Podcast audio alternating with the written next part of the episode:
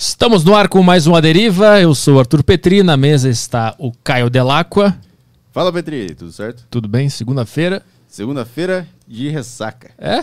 Ah, um pouquinho, né? Enchi a cara ontem. Do domingo tu encheu no a cara. domingo enchi a cara. Tu não tem Aí eu- responsabilidade com a tua segunda-feira. É, com a manhã de segunda-feira eu não tenho responsabilidade nenhuma. Com a tarde eu tenho responsabilidade. Com a minha manhã eu, não- eu já não garanto muita coisa. Que horas tu acordou hoje? Ah, acordei umas 10, 11 horas. 11 horas acordei hoje. Não tens vergonha de falar isso na frente de um agente da Polícia Federal? o cara acorda às 5 e meia. Não, eu fui dormir 5 e meia. Acorda às 5 e meia pra treinar, correr, não sei como é que é a vida. Então, cara, a gente tem um, um ditado na Polícia Federal, né, que a gente fala assim, é melhor acordar às três do que ser acordado às seis, né? Viu? Tá, vou, Essa é boa. vou levar. Escreve num papel e deixa lá na tua cama isso aí. Pra tu aprender. Mas é. Fazendo live na Twitch até de madrugada, É. né? Essa juventude hoje em dia, né? Não sabe Não dá é. mais. Mas é isso aí. Vamos falar do que interessa aqui. Para você acessar o grupo da Deriva no Telegram, acessa sacocheio.tv que tá de volta. É. Sacocheio.tv tá funcionando de novo, então você acessa www.sacocheio.tv, aí você assina lá a plataforma e você tem acesso ao grupo da Deriva no Telegram e aí a gente responde as perguntas dos, do pessoal que tá no grupo, tá? E só depois a gente fala com quem tá no YouTube e lê os super chatos. É isso, né? Tá bem explicado É isso aí, o link tá bonitinho aqui no, no, na na descrição. descrição do vídeo. Aí. E que mais? A gente tá no site roxo também. A gente tá, é, eu- tem uns avisos aqui que a gente também tá na Twitch TV e a gente também tá no site do Flow. E se você quiser mandar uma, uma pergunta pra gente, é, mandar uma pergunta pro convidado no final do programa, a gente vai ler, a gente vai ler o Telegram, a gente vai ler o pessoal do, do site do Flow, que vai mandar sua questão ali pelas Flow Coins, e depois os superchats do YouTube. Qual é o valor mínimo do super chat? Super O chato. valor mínimo do. Ah, cara, a gente não definiu isso aí, né? Era sobre o salário mínimo. Pô. Era o salário mínimo. É. É um real? Quanto É, era? um real porque dá tantos por cento do salário mínimo. Então mande seu superchat de um real aí, que a nossa audiência aí. É o que ela pode É o pagar. que ela pode pagar. A gente não vai cobrar 300 reais pra fazer uma pergunta pro, pro MC Fiote. Ah, eu, pelo tenho, Deus. eu tenho respeito pela humildade. Tem um cara do funk e eu boto um preço pra pedir uma. Ah, não. Eu tô até perdido com isso aí. Extreme 21, treinos pra fazer em casa. Se você não quer ir na academia, não quer levantar peso, não tá afim de se matricular numa academia, acessa aí arturpetri.com barra xtreme21. O Extreme 21 é uma plataforma com mais de 300 treinos para você fazer usando apenas o peso do seu corpo. São treinos bem atléticos e intensos que duram entre 20 a 30 minutos e são muito do caralho, cara. Eu tô fazendo agora na- no, no lockdown, né? Não dá pra ir na academia, então eu tô fazendo o Extreme 21. Saio todo suado, saio tremendo, quase vomito no- na sala, no chão na minha sala, porque é muito foda o treino do Extreme 21. Então acessa aí arturpetri.com barra xtreme21 e vai emagrecer, tá? Emagrece de uma vez aí. Fechou o vídeo? Acabou o vídeo, acabou o vídeo. Inclusive, tô precisando disso aí, cara. Tá precisando? Sabia que tem Extreme dias de 21. graça lá, né? Tem? Deve ter cinco dias, sete dias, normalmente tem. Ah, isso aí tá uma informação boa. É. Por que você não colocou? Por que você me esperou falar isso aí, bro? Porque eu queria ver se tu- o quanto tu quer treinar. Ah, tá. Então, agora eu quero. Agora eu Se tô tu- se tu convencido. Se tu realmente quisesse treinar, tu já teria ido lá, entendeu? Essa é Ah, a minha tá. filosofia. Ah, tá. Eu já saberia eu mesmo. Isso. Que eu fui saber. Eu fui pesquisar. Tá. Vamos trabalhar então, vamos lá. Vamos trabalhar. O convidado da deriva de hoje é o Eduardo Bettini. E aí, tudo bem, cara? Como é que estamos? Tudo bem, tudo, tudo na paz. Demorou oito horas pra vir só pra deriva. Obrigado. É, isso aí. É, eu que agradeço, pô, né? Para mim, estar aqui é é uma satisfação. É, vários colegas também ficaram muito felizes né, ao saber do, do, do convite. É, é um espaço muito legal de comunicação direta. E, pô, pra gente, pra, em nome de- do- dos outros policiais, eu agradeço e, e, enfim, a gente só tem a agradecer. É, eu- tu é um cara que eu acho que se destacou nessa área porque muita gente me mandou mensagem, né? Te pedindo aqui no, no Aderiva. E falaram da tua história, falaram que ia ser uma conversa do caralho. Então, tu tem seguidores fiéis que se inspiram em ti, na tua história e no que tu tem pra passar, né? É, eu, eu acabei é, tendo uma exposição muito grande, né, por conta dos livros, né? Começaram com os livros lá em 2009. Eu lancei o primeiro livro em 2009. De lá para cá é, foram mais é, cinco livros, né? é, Ao todo são seis. E a partir de 2016, 2017 eu entrei também na, na- nas redes sociais e, e acabou é, crescendo. Então, apesar do, do trabalho policial, é, eu tenho essa, essa visibilidade um pouco maior. o pessoal da minha época, na, na, polícia, né, da, da, da minha geração, é, era muito. É, tinha muita reserva em, em, relação a esse tipo de coisa. Eu, eu demorei muito para poder é, também é, entrar e, e enfim, e, e, me expor como, eu me exponho hoje, que é um risco também, né, é. Arthur? Eu ia perguntar isso, inclusive, se isso é uma coisa que Tipo, tu bota na equação se vale a pena se expor, assim. Você coloca na equação. Eu, eu coloquei é, na equação, você faz uma, uma, uma análise de custo-benefício, né? E mas eu já tinha começado essa exposição, quando eu comecei com os livros, né? Sem saber. É, eu lancei o livro em 2009 e acabou que o livro. É, o livro. É, tem uma frase né, que fala que às vezes quase sempre um livro é maior do que, do que nós, né? Uhum. E o livro ele acaba ficando maior do que você. E, e, foi assim, o livro então me puxou. A questão de, de entrar para as é, mídias sociais, redes sociais, é, acaba, acaba foi uma consequência disso, né? É, um ajuda o outro, as redes sociais ajudaram a divulgar o, o meu trabalho também. E eu acho que o, a equação final ela é muito positiva. É, eu gosto muito do, do, tenho gostado muito dessa da convivência que a gente tem ali na, nas redes com, com os seguidores, com as pessoas que estão que, que, que ali comentando, trocando experiência, enfim. É, eu, eu, a avaliação é, final que eu faço é que é, foi muito positiva. Não tem nenhum tipo de. Porque se tu, se tu, trabalha na área da segurança, tu trabalha com. Tem o outro lado que não quer que tu suceda na tua profissão, né? Tem o que é o lado dos bandidos, eles não querem que tu te dê bem. Isso, quando tu te expõe, faz um Instagram e lança um livro contando os bastidores das operações e tal. Isso aí, em, em que sentido isso te dá um um certo medo ou não dá nenhum e tu publica mesmo? E, não, dá uns 10 tipos de medo diferentes, né? é, é, então, é, dizer que não dá medo, dá, dá medo sim. É, mas é aquele balanço que você faz, né? se, é, se, eu não contar isso aqui, isso aqui vai se perder, né? Uhum. É igual aquele final do, do, do, do Blade Runner, né? É, acaba virando lágrimas na chuva, né? Uhum. Então você, você, teve um trabalho ali todo que foi perdido. Com tanto trabalho policial, é, que é perdido. Eu não estaria hoje aqui, se não teria me convidado, se não fosse os livros, se não fosse a, a, o Instagram. Então, eu acho assim, que o, o, o bem que está voltando não só para mim, que está voltando para é, todos os policiais. Né? A partir do momento que você tem um policial aqui, tá, eu estou representando todos os policiais, não só policial federal, mas policiais civis, militares, enfim, guardas municipais, é, o pessoal da segurança é, eu acabo que acho que é, é, extremamente positivo, mesmo porque nós, nós, nós temos um problema muito grande de divulgação do trabalho, né? divulgação do que, que a polícia faz. Né? Uhum. As pessoas têm dificuldade em, em observar uh, ainda o policial como é, a pessoa, como o ser humano, o policial. Né? Acaba que, naquela ótica de Kant, né? acaba coisificando é, pessoas. Né?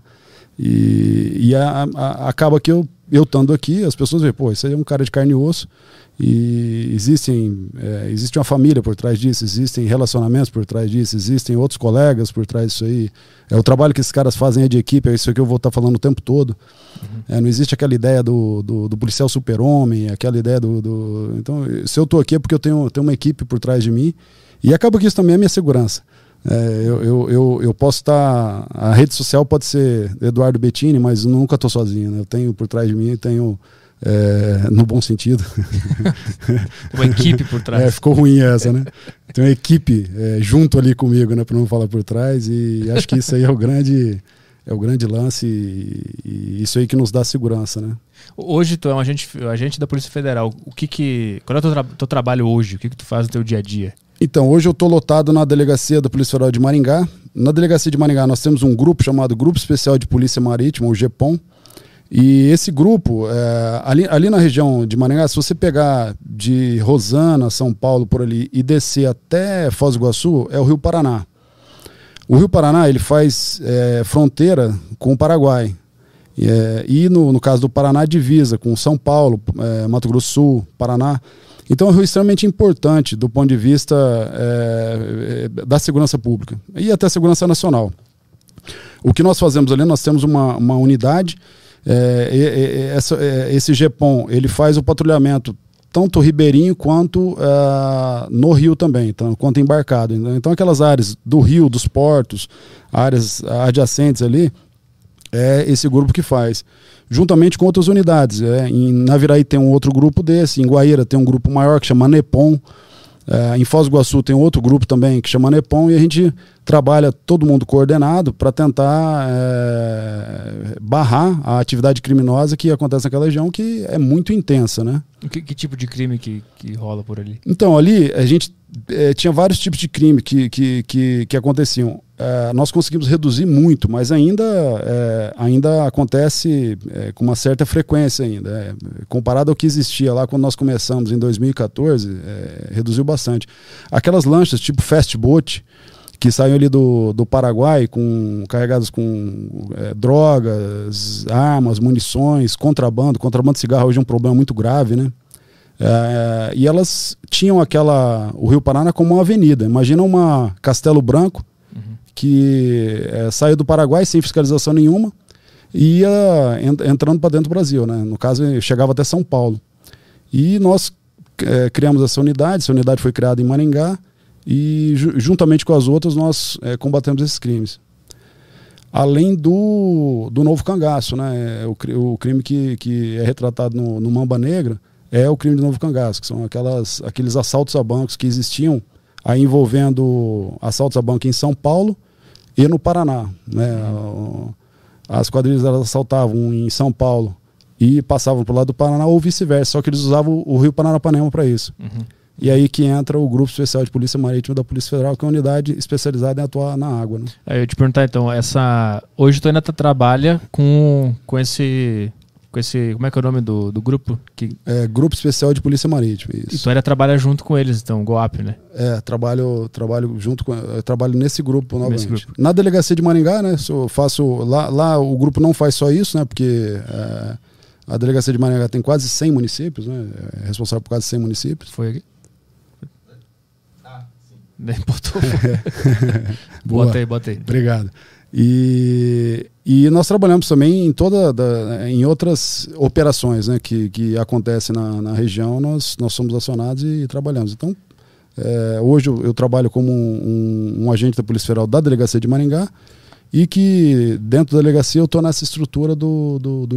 Então é Polícia Federal, e aí tem várias unidades dentro da Polícia Federal, uma dessas é essa, essa unidade é, chamada GEPOM. Ah, então tu tá em, em todas? E, ou só nessa? Não, eu, eu tô nessa, mas é, a gente trabalha, é, o que a gente fala, delegacia clínica geral, né? Uhum. É, tem qualquer necessidade que tem de uma operação na delegacia, o chefe ele paga a missão e a gente, a gente cumpre. Então, né, eu não trabalho só na parte aquática, só no Rio, né? Porque uhum. a delegacia é muito ampla. E então a gente trabalha na, nas estradas, trabalha também em outros, outros tipos de operações. E essa unidade é, foi uma iniciativa tua e de teus companheiros, porque vocês viram que tinha muito crime nessa região. Né? É, na realidade essa, essa, essa unidade ela surgiu dessa necessidade. A gente começou a trabalhar é, é, fazendo ali o, o, o, combatendo esse, esse contrabando, o tráfico que, que existia e a gente percebeu, né, quando a gente, a gente chegava até o porto é, mas do porto para frente a gente não conseguia operar porque a gente não tinha embarcações, não tinha aquele, aquela capacidade operacional. E aí o, o chefe da delegacia, é, na época, né, delegado Carré, ele solicitou a criação do grupo para o superintendente do, do estado e o grupo foi criado e nós começamos a trabalhar.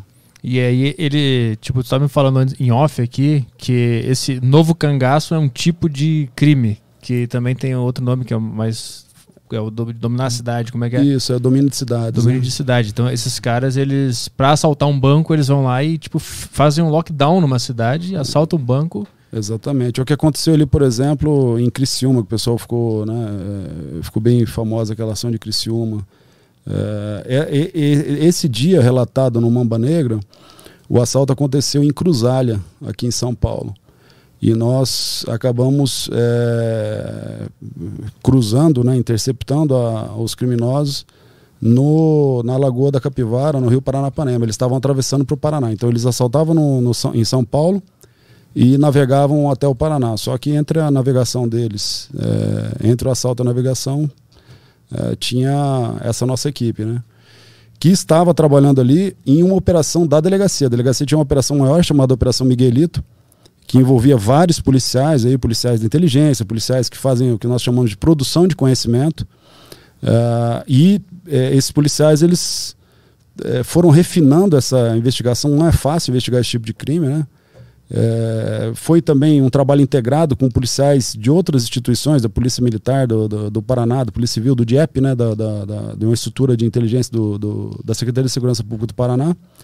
E acabou que nós conseguimos é, promover essa, uh, esse encontro, né, essa interceptação. Né, na, esse na, date entre é, esse date, os policiais e os bandidos. É. Mas como é que faz para uh, esse serviço de inteligência? Como é que se descobre a intenção? Como é que, ele, como é que vocês sabem que eles estão usando o, o rio ali para fugir, para fazer essa travessia? Como é que vocês chegam na vocês têm que pensar como um bandido? Vocês têm que entrar na cabeça do cara e começar a pensar o que, ele faria se ele quisesse? É, esse exercício de pensar, de imaginar o que ele faria, é, é, a gente faz. É, você, você, chega numa cidade, por exemplo, você imagina, ó, se eu assaltasse esse banco, eu ia fugir por tal lugar. É, e o pessoal da inteligência, é, eles têm aí um, um uma um expertise né, nesse tipo de trabalho, em levantar, em produzir conhecimento, que é a grande sacada hoje em dia. Né? Nós vivemos na era da informação, então produzir conhecimento e principalmente repassar esse conhecimento em tempo real é extremamente importante. E é isso que esse pessoal que não aparece, né? É, é por isso que eu falo que a, a minha parte é, do trabalho ela acaba aparecendo muito, porque eu, eu, trabalho com a parte operacional. Então a gente fala que no, a nossa parte é, é, o, é, o, pé na porta e barata voa, né? Ah, tu, tu, recebe a informação do cara que estava na inteligência e aí tu sabe onde ir, onde é que o cara vai estar, tá, entendi. É, basicamente sim, tem um, um, uma equipe trabalhando que deixa você te coloca a bola no pênalti, na linha do pênalti. E aí você vai lá e bate. Você não pode errar o pênalti. Mas tem uhum. muita gente que cavou aquele pênalti ali para deixar você naquela condição, entendeu? E quanto tempo demorou para vocês é, terem esse encontro com esse. Em torno de seis meses. É quadrilha que se fala? É, uma, é quadrilha. uma quadrilha. Então vocês descobriram que os crimes estavam acontecendo e até vocês encontrarem eles demorou seis meses. Em torno de seis meses. E aí o então nesse teve um combate no Rio, foi isso? Foi um combate no Rio. Isso estava lá na linha de frente. Tava lá. Nós estávamos uma equipe em quatro policiais, né?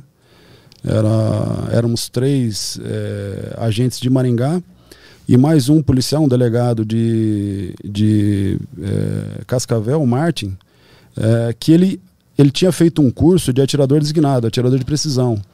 É um curso que eu, que eu, que eu tinha sido instrutor uh, em Brasília, então eu conhecia, sabia que ele era um exímio atirador. Uh, e o curso que, que ele fez, é, por coincidência, havia sido o curso de atirador designado marítimo. Então ele já tinha técnicas de fazer esse tiro preciso dentro de uma embarcação. Uh, nós, uh, a chefia da delegacia convidou ele para participar da operação. Ele deve ser maluco porque aceitou.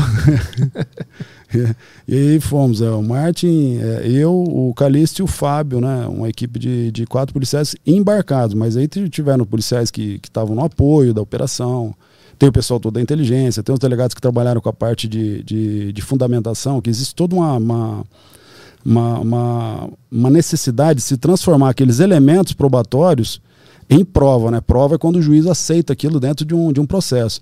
Então você tem que pegar o fato e aí e fazendo esse caminho todo. E aí existe esse trabalho é, de uma equipe inteira, né? Por isso que a gente fala que, que o, o, livro ele retrata, mas o livro ele é bem fiel, ele fala isso o tempo todo, né? Uhum.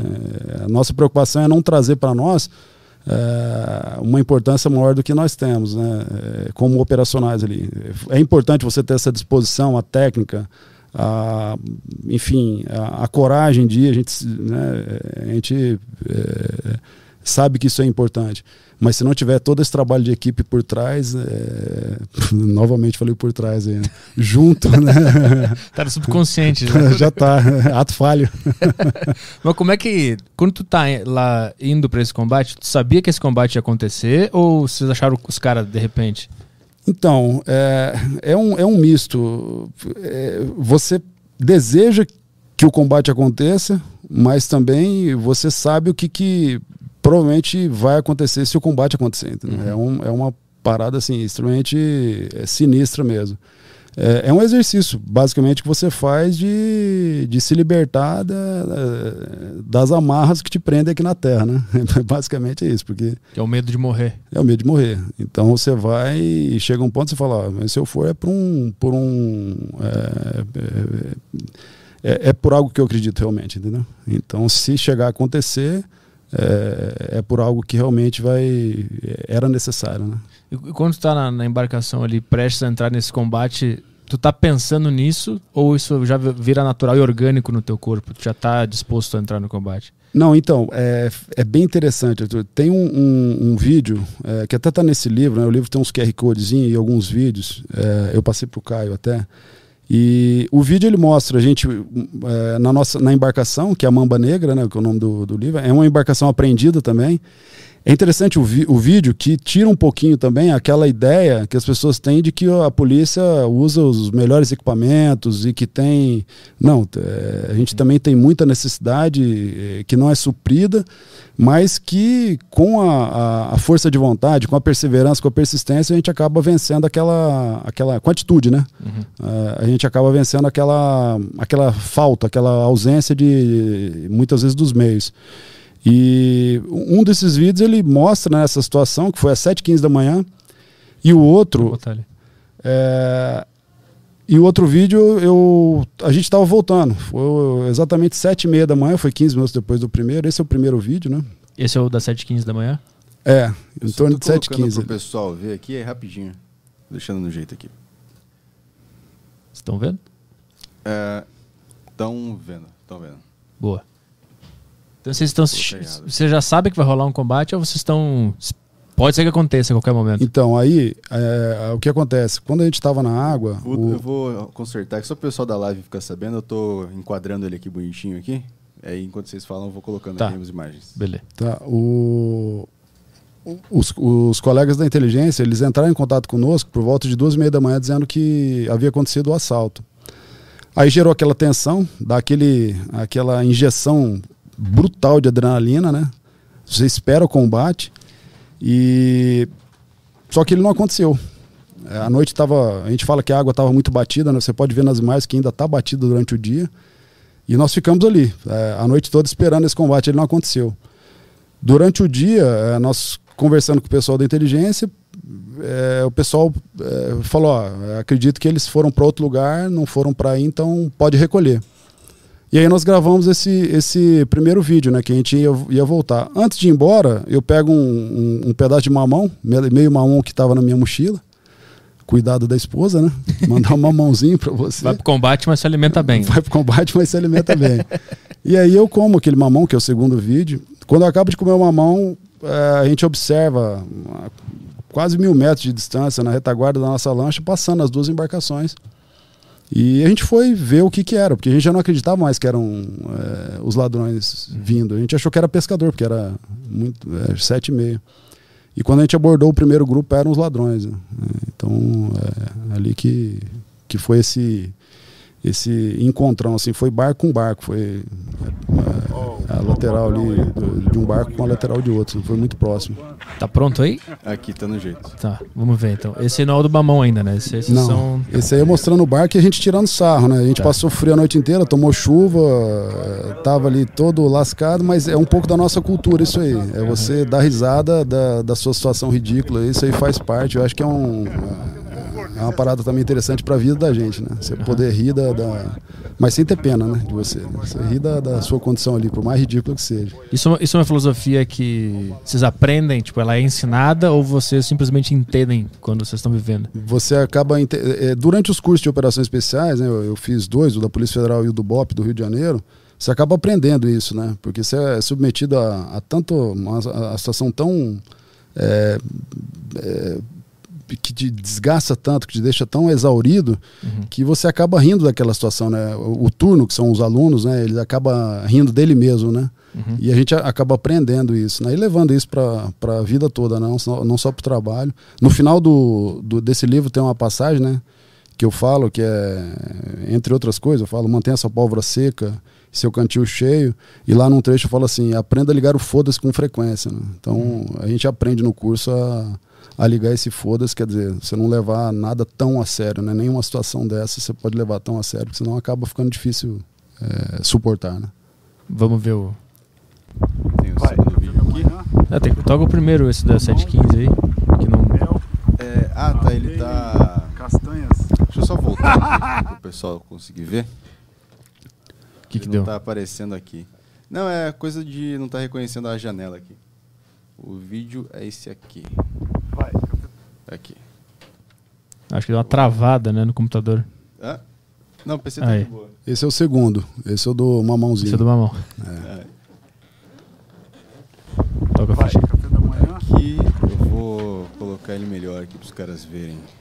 A cadeira Porque eu quase me derrubou aqui. Conhecer o negócio. a cadeira A é armadilhada. A cadeira vai derrubar o que muitos não conseguiram derrubar. Deixa eu Ela, amarrar ao longo ela da aqui. Aqui, área de trabalho.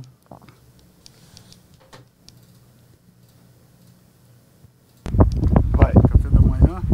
Aqui, eu vou projetar para vocês aí. Aqui. Mel, aveia, Caramba, tá tudo estranho aqui no, na configuração do PC. Aqui. Tá virado. luxo. É. Querem continuar e eu já, eu já conserto aqui direitinho? Tá, vamos ver se agora, Vou arrumar aqui. agora vai. Vamos. a- escreva nos comentários aí o que você acha que vai acontecer. Será que Caio vai conseguir arrumar ou não?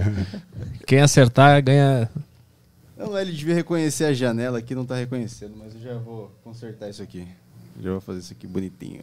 Tá. Já tá funcionar. Já Tá. vai funcionar. Então, vocês chegam ali, vocês chegaram pra abordar esses, esses ladrões e como é que é a primeira abordagem? Vocês têm que. Eu acho que pela lei vocês têm que ser, tipo, ah, se rendam aí, baixa a arma, não sei o quê. Aí se eles resistirem que vocês entram no combate. Então, essa, essa abordagem, basicamente nós chegamos né, com, com a Mamba, eles não perceberam a gente, é, a nossa aproximação e encostamos ali barco com barco. É, quando a gente encostou barco com barco, é, gerou ali uma, uma- uns olhares, né? Aqueles olhares famintos deles, né? Você já percebe que o, que o camarada ele tá te olhando com a, com a, com a vontade de te matar, né? Aí é. Os olhos são espelho da alma, né? não tem como. E um deles pegou um fuzil, ah, o outro, o- e o outro tirou um colete que estava em cima de um balde. Né? Ele, por conta de estar chovendo, eles tiraram as armas e colocaram dentro de um balde. E aí ele tirou aquele colete, jogou na água e, o- e os caras meteram a mão. Como eu estava do lado aqui, da, pilotando a, a embarcação, eu vi o camarada metendo a mão no colete. É, e aí eu falei para os colegas, atira, atira, atira. Só que eles estavam atrás de mim aqui, do lado, do meu lado, e o outro estava na frente, né? E aí eles não tiveram a mesma, a, a mesma visão. Eu saquei a pistola quando eles perceberam que eu realmente eu estava sacando a pistola, aí começou todo mundo a atirar. É, e aí foi é, aquele, foi muito rápido. É, a minha pistola deu um, é, ela deu um- uma munição chama picotou, né? Deu, falhou no décimo disparo, mas os outros colegas estava todo mundo é, reagindo, né? Ao, ao, é, à ação do, do- do- dos criminosos. E o segundo barco avançou para a terra. Né? Aí nós aceleramos em direção ao segundo barco. Quando a gente eh, se aproximou. Do, é, tá o vídeo. Ah tá, esse é antes de tudo isso, né? Castanhas. Mamão com castanhas? É. A esposa, isso é coisa da esposa. E como é que é, como é que é ser casado e viver uma vida assim, bem com adrenalina, com, com riscos? É, então, a- a- o, o risco, o risco ele tem que ser calculado, né? A gente faz um gerenciamento de risco. Essa situação é uma situação extrema, que, que o risco foi elevadíssimo, mas assim, é, nós estávamos em quatro, é, eles estavam em sete, é, mas eram quatro caras bem treinados, né? Então a confiança na equipe é muito grande. Ah, e a gente faz esse gerenciamento de, de, de risco. Lógico que em algum momento a gente é, acaba tendo essa aquela decisão de não, essa eu vou porque se a gente não for agora, esses caras vão continuar assaltando dois bancos por mês e destruindo cidades, né? E até chegar ali você viu uma série de coisas que esses caras, de atrocidades que esses caras fizeram. É, é, especificamente, o que, que eles estavam fazendo?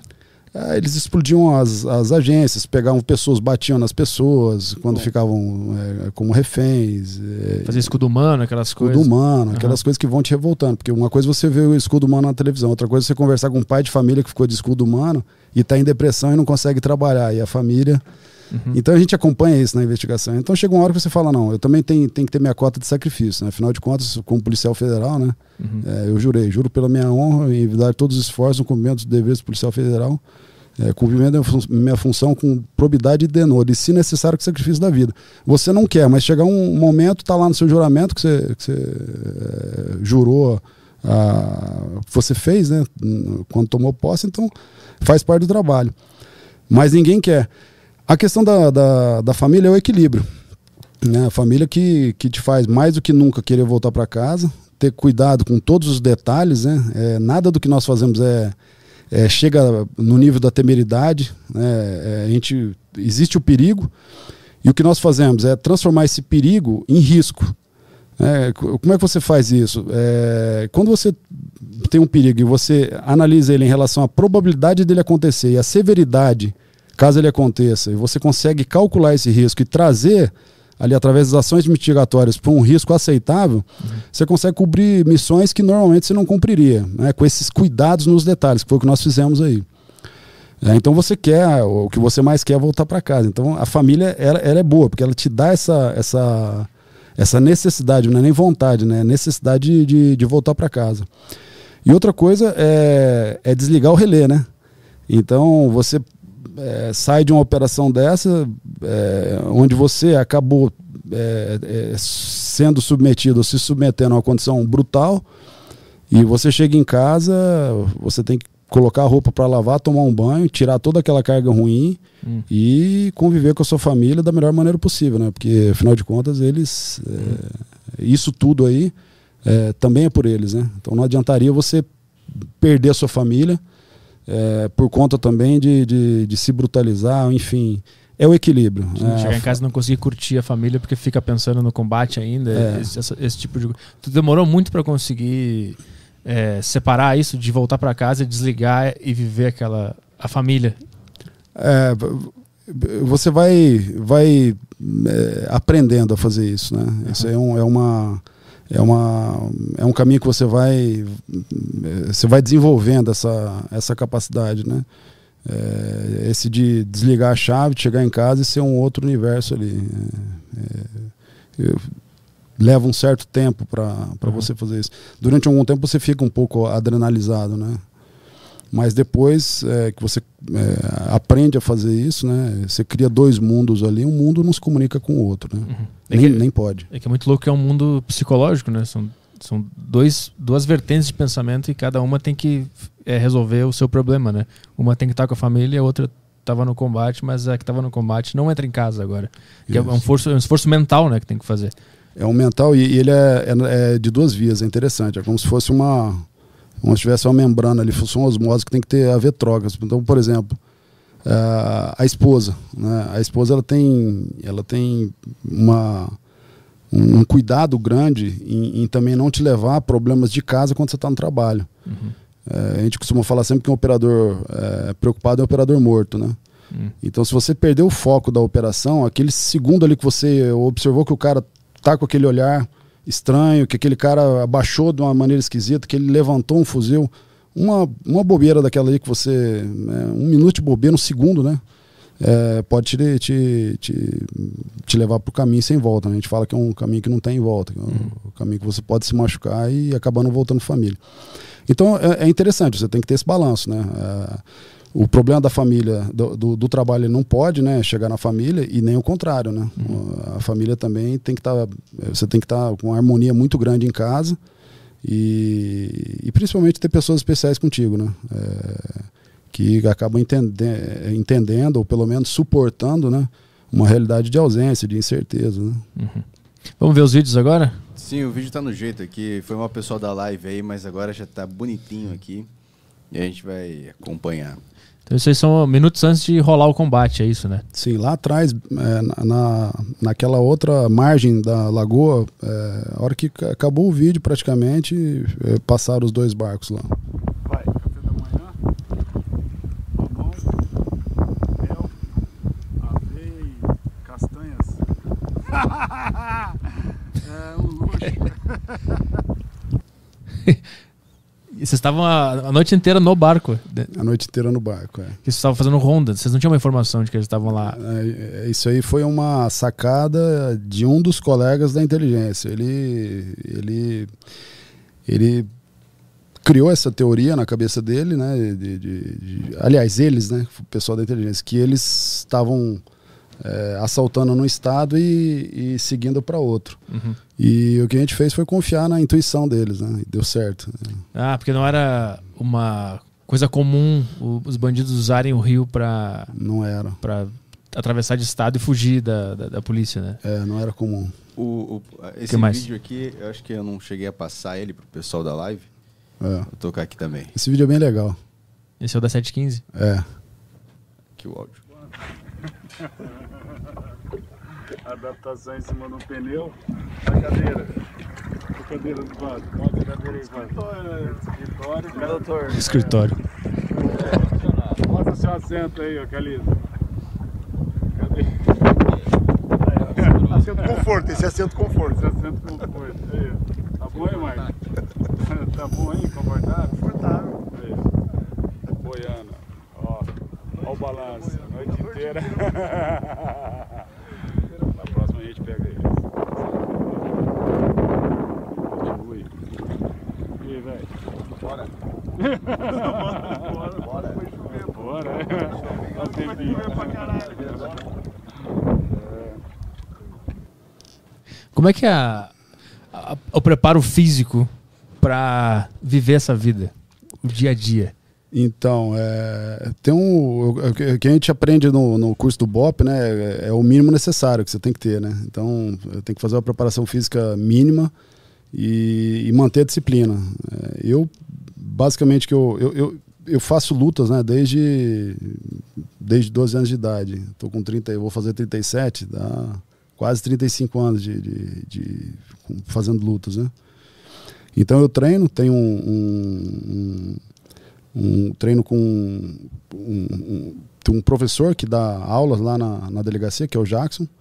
E, e, lá nós temos uma área de treino, treino dentro da delegacia, bem legal a área, um uhum. tatame, né? E a gente faz o treinamento de lutas e o treinamento funcional também. É, principalmente estabilização de articulações, porque a gente às vezes anda no mato, muito buraco, torce um joelho é, carrega uma mochila, então faz muito esse trabalho com, com na delegacia, né? É, mesmo. É, todo policial federal tem uma hora por dia para prática desportiva. Então é direito seu fazer a prática esportiva. Na realidade é muito mais que um direito, é um dever, né? Uhum. E, e, eu foco nisso aí. Né? Eu faço, eu nado, né? Por conta da, da própria atividade. É, faço essa preparação física com, com o Jaxio e lutas, né? Que eu, que eu, que eu sou, eu sou, era atleta de MMA, né? É, lutei MMA profissional, então, assim, é, lutas para mim é, é, já entra na, na, questão da paixão também, né? Uhum. E, e, um cuidado especial com fisioterapia, né? Eu tenho, a gente acaba vivendo ali, é como se fosse um atleta profissional mesmo. Uhum. É, você vai, treina um pouquinho, aí meu fisioterapeuta Marcelo, eu ligo para ele, marco uma fisioterapia, vou, faço a fisioterapia, vai para uma operação, volta, às vezes todo, todo lesionado de novo, faz uma fisioterapia, recupera. É esse trabalho, né? Eu tô com 40, vou fazer 47, então para mim é um pouco mais difícil. Eu, eu, demando um pouco mais de cuidado com preparação física e fisioterapia, porque eu já tenho essa, essa rotina, né? Uhum de, de me cuidar é, e ter o pós-operação também, né? Depois da operação, a gente vai lá e faz um. Não deixa aquilo virar crônico, né? Que eu já tive muito problema com, com lesão que ficou crônica, né? Tipo, alguma lesão que tu não tratou depois da operação e continuou lá e. Sim, eu tive. Que tipo de lesão? Eu tive a lesão no ombro e tive a síndrome do trato iliotibial por uhum. conta disso aí também, de não tratar e, e deixar ir para outra operação, para outra operação vai. Mas isso aí é devido qual movimento que tu fazia? Ah, no ombro foi é, desde um, de um problema que eu tive com um, um preso, né, que, que ele é, fez, fez força na hora de sair do carro, né, de, de uma viatura, e acabou é, lesionando meu ombro. E a, a síndrome do, do trato iliotibial foi por conta de, de lesões no joelho, né? Por conta de marchas, por conta uhum. de mochila. E aí acabou dando. A, a lesão acabou vindo para é, a parte de cima do fêmur também. Né?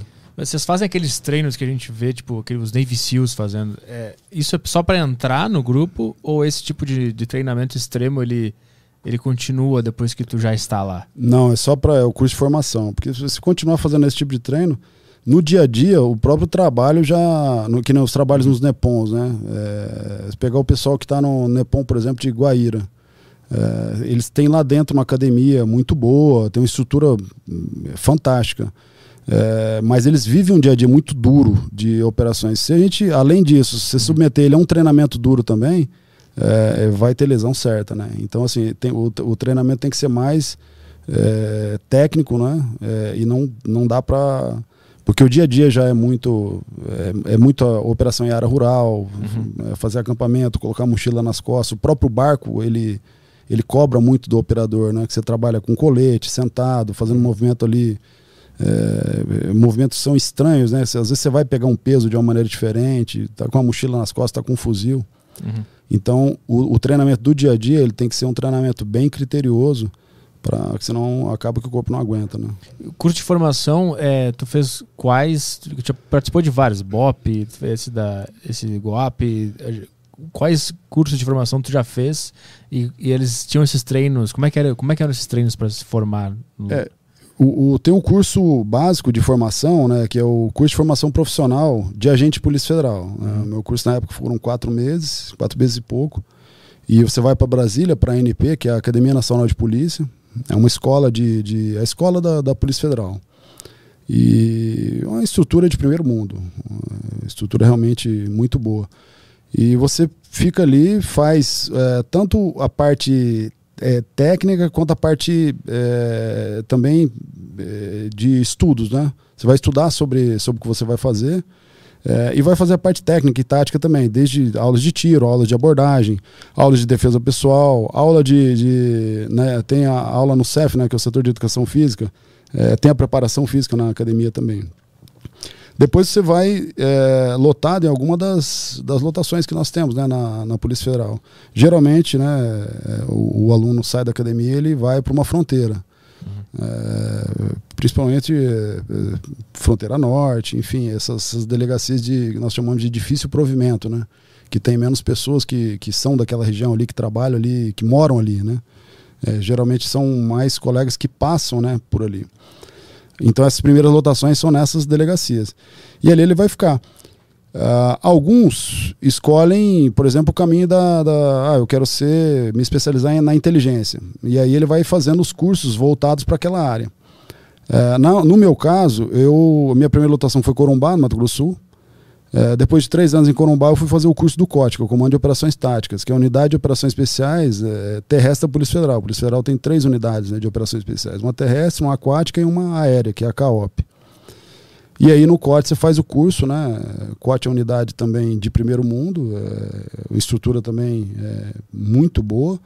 E esse curso ele, ele é, é que nós chamamos é um curso é, no estilo, né, um curso de comandos, que é aquela que nós chamamos de voga, né, aquela voga de, de comandos, que é dorme pouco, é, o aluno é tratado por um coloca um número em você, né, uhum. e você vira um número, que é um processo de dis, é, despersonalizar o, o, a pessoa. E é, o tratamento é ríspido, existe toda uma, uma, uma, uma metodologia né, para se tirar essa a individualidade, né, o conceito de, de, de, de indivíduo né, da, da pessoa para ele se transformar no quê? Num grupo. Uhum. Né, para fortalecer ali o que a gente chama, né, aquela, aquela cola né, entre as pessoas. Né? Uhum. E, e aí eu fiz esse curso, depois desse curso eu fui fazer o curso do BOP né, do, do Rio de Janeiro. Né? É, que é o caveira do, do Bop, né? E, e, esse tipo, aqueles que a gente vê. Eu, eu li o livro daquele David Goggins, sabe? Do, que ele é Navy SEAL lá nos Estados Unidos. E ele conta como é que foi a vida dele e tal. E aí tem aquele Hell Week, que é, é uma semana de. O cara só se fode, é treino o dia inteiro. É, come pouco, dorme quase nada, porque tá, sempre tá treinando, sempre tá fazendo alguma coisa. É, tipo, é nesse nível o negócio? É nesse nível. Pra você ter uma ideia, quando acabou o curso do BOP, é, do, do, Rio de Janeiro, quando acabou a Semana do Inferno, que na realidade não é uma semana, isso é uma mentira que te conta, né? é, mais que uma semana. mas aqui também se chama Semana do Inferno? Quando, tem. tem. Ah. Quando acabou a semana, eu falei, pô, mas hoje é domingo, já tô uma semana aqui, pô, chama Semana do Inferno, mas não é uma semana, né?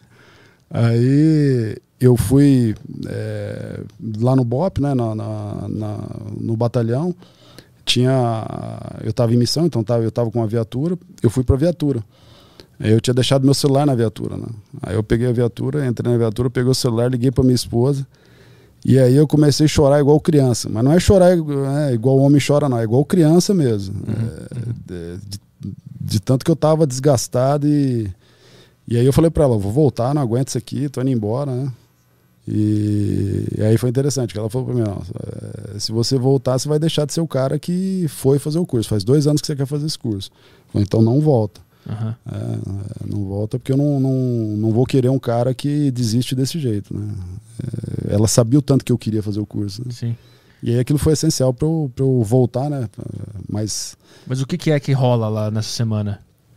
Uma É- semana que são várias semanas. né? É, na realidade, assim, imagina você é, só, é, só, só de você não dormir. é, você- dormir é um luxo dentro do curso, né? Então é algo que você é, você passa a experimentar sensações assim que são absurdas, né? O frio que você é submetido é, o tempo todo, né? Você está molhado, está em condições é, desconfortáveis as marchas, as atividades, várias atividades, atividades que não acabam nunca, né? É, isso aí tudo é, com aquela, com aquela, aquele é, entre aspas aqui naquele teatro, né, que os instrutores criam ali, né, de, de, um, de uma condição é, ruim, é, fica, te deixa bem, é, te deixa o tempo todo desconfortável e você sente dor o tempo todo, né? Você, você acaba descobrindo expandindo né, as noções do, do, do que é possível e do que é impossível, né? Porque você faz coisas que você achava impossível, né? Fica três dias sem dormir, por exemplo. Achava que era impossível. Você descobre que você fica ruim, Uhum. né? mas você acaba descobrindo que você consegue. E aí, quando você está trabalhando lá e chega uma situação, de repente, que você está operando no Rio e você tem que ficar um dia, você tem que ficar mais um dia e aconteceu mais alguma coisa, você tem que ficar o terceiro dia, como foi o caso da, da- da- que está narrado aí no Mamba Negra, por exemplo, é, você, você sabe, não, eu já passei por, por, por isso aqui, eu já fiquei tanto tempo acordado, já fui no meu limite, então eu sei que dá para ir um pouquinho mais, né? Aham. Então o curso, é, principalmente a Semana do Inferno, ele serve para duas coisas. Primeiro, né, tirar é, aqueles que não estão aptos né, para o curso. E quais os que não estão aptos? Os que estão ali enganados, né? Os que queriam, não, é, não sabiam exatamente o que queriam. Né? Eles, eles queriam concluir o curso, mas não queriam passar as- pelas etapas do curso. É, então isso é muito importante. A gente chama da fase da peneira. Né? E a outra coisa é fazer você se conhecer. Então ele tem uma, uma, uma missão de peneirar e de aumentar a sua noção sobre o que era possível. Né? Uhum. Tu, tu entende lá que a dor é uma não uma ilusão que na verdade tu pode aguentar mais dor que tu imaginava antes. Então, é, você pode. é, São, são duas questões, né? É, essa questão da, da, da, da dor, de você. Não que ela seja uma ilusão, mas que você tem que a- aprender a ignorar ela. Hum. É, ela tá ali, ela te incomoda, mas você não pode supervalorizar ela. né? Você tem que deixar ela é, mudar o foco, né? É, você não, não pode manter o foco na dor. E, e a questão que, que você aprende que no dia a dia também nós nos sensibilizamos demais. Como, como que a gente faz isso? A gente acaba criando regras de, de, de conforto, né? É, e a gente acaba tendo a nossa zona de conforto, ela, ela vai ficando cada vez mais estreita. É até um, um ponto que você não consegue se mexer. Você fica escravo da sua zona de conforto. Você não consegue sair do lugar mais. Porque qualquer coisa que você fizer vai te tirar do conforto. Então, para você conseguir eh, se sentir confortável, se sentir bem, você tem que estar nasquelas, nas condições, na CNTP, nas condições normais, temperatura e pressão, tem que estar tudo um- uma beleza. No curso, você expande isso. Uhum. Eh, você acaba vendo que um chão eh, seco é um conforto. Você está dormindo no seco, você não está dormindo no molhado. Então já é um grande conforto. Você conseguir dormir no chão é um conforto. Você conseguir eh, comer em 10 minutos é um conforto, porque geralmente você come em dois. Então eh, você relativiza um pouquinho o que, que é confortável e você leva isso aí pro resto da vida. Uhum. Então às vezes está acontecendo alguma coisa, um problema, eh, as pessoas tendo alguma coisa como um problema eh, terrível, às vezes em casa, e você olhar, você fala, pô, dá, dá vontade de dar risada, porque isso não é problema. Uhum. Muitas coisas que as pessoas encaram como um problema, você acaba vendo como algo é, natural e que muito provavelmente ele vai se resolver sozinho, não vai nem precisar da sua intervenção. Uhum. É, como acontece muitas vezes no, no, no curso de você, uh, eu estou sob uma condição extrema, eu estou molhado. Por que, que eu estou molhado? Porque está chovendo, mas vai parar de chover, eu vou parar de ficar, eu vou ficar seco uma hora. É, tá ruim por quê? Porque tá à noite, tá frio, daqui a pouco vem o sol.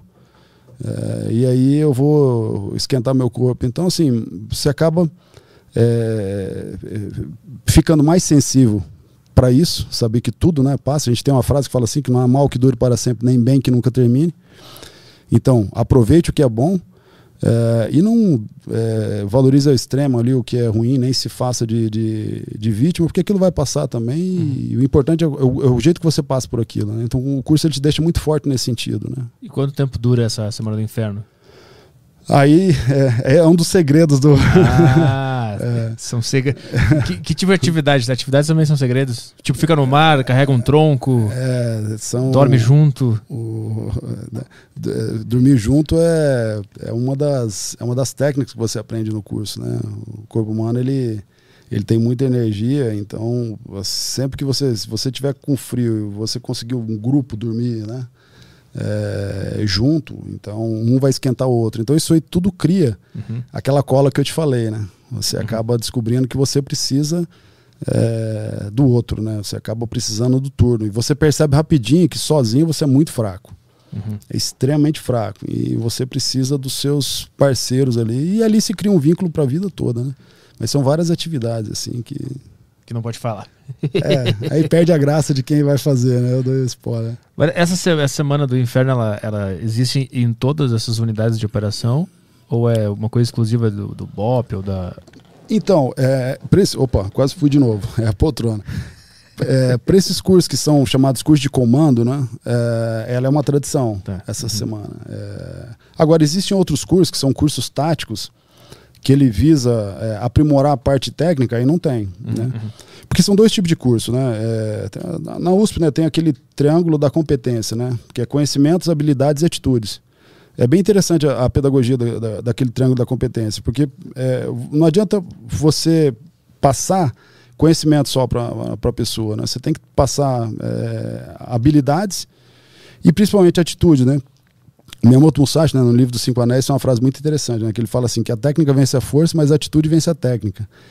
É, então, se eu tiver só técnica e não tiver atitude, é, eu vou ter um, um, um, policial falho.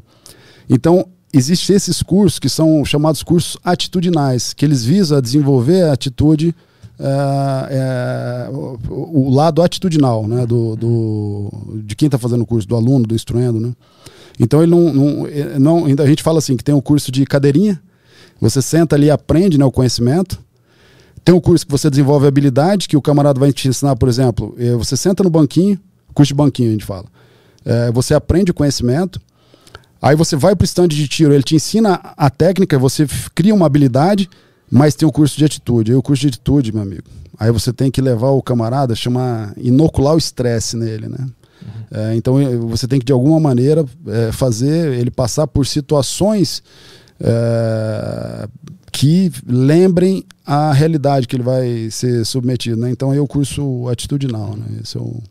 Mas o que, que te leva a buscar esses lugares de desconforto? Qual é a, a tua vocação é essa, mas por que que ela é essa? Quando é que tu entendeu isso? É, na realidade, assim, é uma, uma outra coisa que, que é interessante. É quando é, é, é, muito normal você conversar com. tiver dois ou três caveiras assim conversando, né? a gente tem uma frase que a gente repete muito que fala assim: é, é, o negócio é a busca incessante pela qualidade de vida. Então, primeiro, a gente quer o que é bom. Né? Porque muita gente acha assim: não, você fez o curso de caveira, você, quer, você come qualquer coisa. Não, eu gosto do que é bom, é, mas eu suporto o que não é. Então, a grande, a grande questão é esse conhecimento, né? Você saber até onde você pode, é, você ter esse, esse, é, esse autoconhecimento mesmo, né? E essa capacidade de, é, de expandir as suas atividades, seja é, intelectuais, sejam físicas, a, a lugares é, não conhecidos, né? Então, o que, o que a contribuição do curso, né? o que me levou a fazer o curso é isso aí. Eu é, eu me incomodava muito é, é, em ser colocado em certas situações é, em que eu não tinha o que fazer, né? É, em que eu, eu como policial, eu, eu, imaginava assim, não tem a quem a, a polícia recorrer, a, a sociedade recorrer. É, uma das sensações mais engraçadas que aconteceram comigo quando entrei na polícia, eu falo sobre isso no, no meu próximo livro, que já está tá sendo publicado, é que eu logo na, nas primeiras 24 horas eu fui para uma operação num lugar chamado em Ponta Porã, no Mato Grosso Sul, e é uma operação, ela, ela deu foi uma apreensão de duas toneladas e meia de, de maconha. E eu fui colocado numa situação que eu era um policial. Você imagina assim, é, é, você sai da sociedade, vai para a academia, passa quatro meses estudando, é, e aí você chega na, na cidade, e é, na, na, cidade de, de, lotação, e alguém falou assim, pronto, agora você é policial. É, e aquilo me trouxe um peso muito grande, porque eu, eu imaginava assim, eu não, não posso ter nada que eu não consiga fazer é, para eu defender a sociedade, porque não tem para quem eu pedir apoio. Uhum. Aquele dia eu falei, cara, eu, eu, eu era um, um, um, jovem ali, eu tinha 26 anos de idade, e tinha sido agricultura boa parte da minha vida, que, é, e eu tinha que, que me colocar numa situação é, extrema. Então, a partir da, da, dali, aquela responsabilidade, aquela aquela missão é, me, me, trouxe muita responsabilidade. Eu passei a buscar cada vez mais é, me completar, né? ser, ser completo ali do ponto de vista operacional e poder, é, poder desenvolver da melhor maneira possível as missões que eu sabia que eu ia ter. Uhum. É, porque não tinha quem. Né? A, a polícia é a última linha uhum. de defesa da sociedade. Né? Então eu, eu, acredito, eu acreditava, acredito ainda, né? Que a gente tem que ter as, é, todas as condições de poder atuar é, em, em, todas as situações. Então, por isso que eu busquei até esse, esse mundo das operações especiais. Com o tempo, depois você descobre que você é, é só uma peça, né? É, que na realidade a resposta é dada em grupo, é a polícia que dá a resposta como um todo. É, mas você tem que buscar, como indivíduo, ser o melhor que você possa ser. E eu fiz isso. Hoje eu olho para trás Uh, eu tenho a, a, a noção, assim, a, uma convicção né, muito grande de que eu fiz o meu melhor e, e continuo fazendo. Né? Não estou aposentado, tem mais. Estou uhum. é, nativo ainda.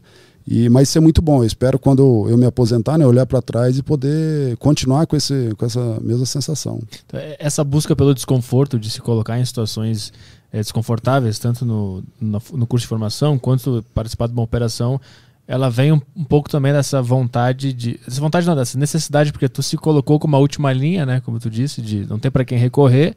Ou seja, eu mesmo vou ter que ser o, o, cara que vai, vai entender o que tá rolando aqui. E aí tu te coloca em posições de desconforto porque tu sabe que isso é o que te faz expandir e evoluir. Isso.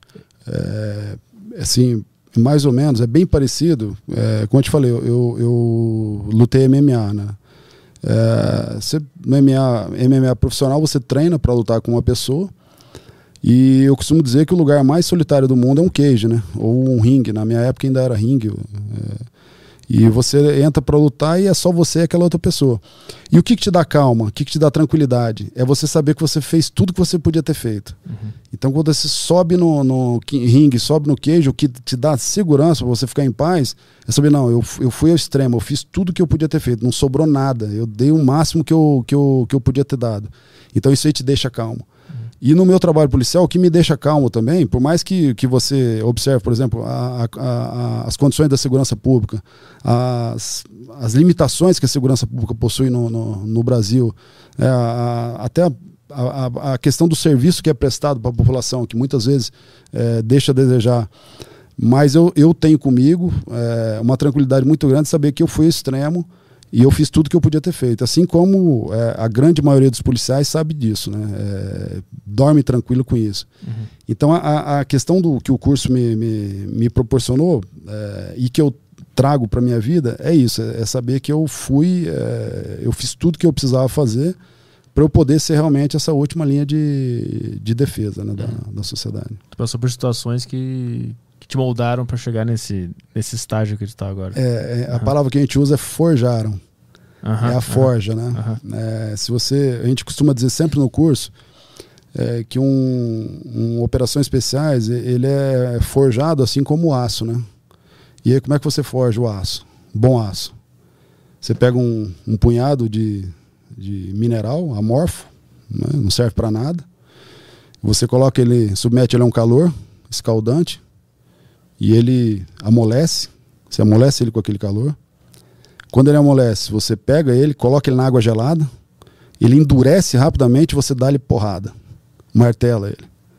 E aí você repete o processo e aquilo ali vai depurando ele, até você ter o aço. Uhum. E aí você moldou o aço. Uhum. Então nós costumamos falar que um, um, um guerreiro, né? Um, operações especiais, um policial, é, que é um guerreiro, ele, se é, ele é forjado assim como um bom aço. Uhum. É, ele se forja como? E ele é forjado como? É forjado no calor, né? É, ele é forjado com a frieza, é, ao calor que ele é submetido, às atividade, atividade física intensa, extenuante, a frieza, ao tratamento, por exemplo, ele vira um número, é, ele vira um, um ele, ele é desper, despersonalizado, né? deixa de ser aquela pessoa que ele é.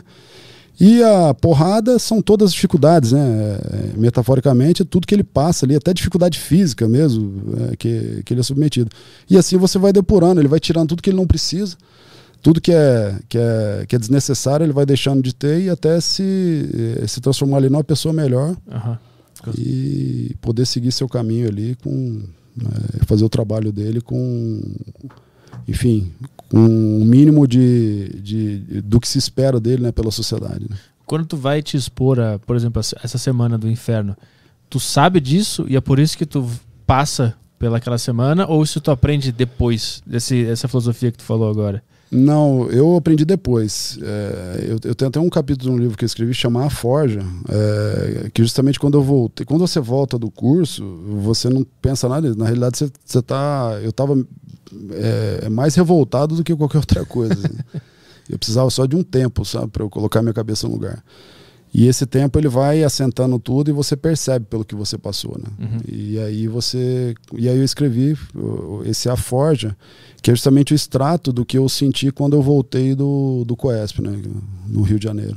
Eu te perguntei isso porque eu fico imaginando qual era a motivação, tipo, antes de entrar na Semana do Inferno ou em alguma situação de risco. O que que tu tá pensando antes de mergulhar naquela experiência que tu sabe que vai ser dolorosa, vai ser horrível para os é, conceitos que tu tinha de mundo até aquele momento? O que, que te motiva a entrar de cabeça nesse lugar?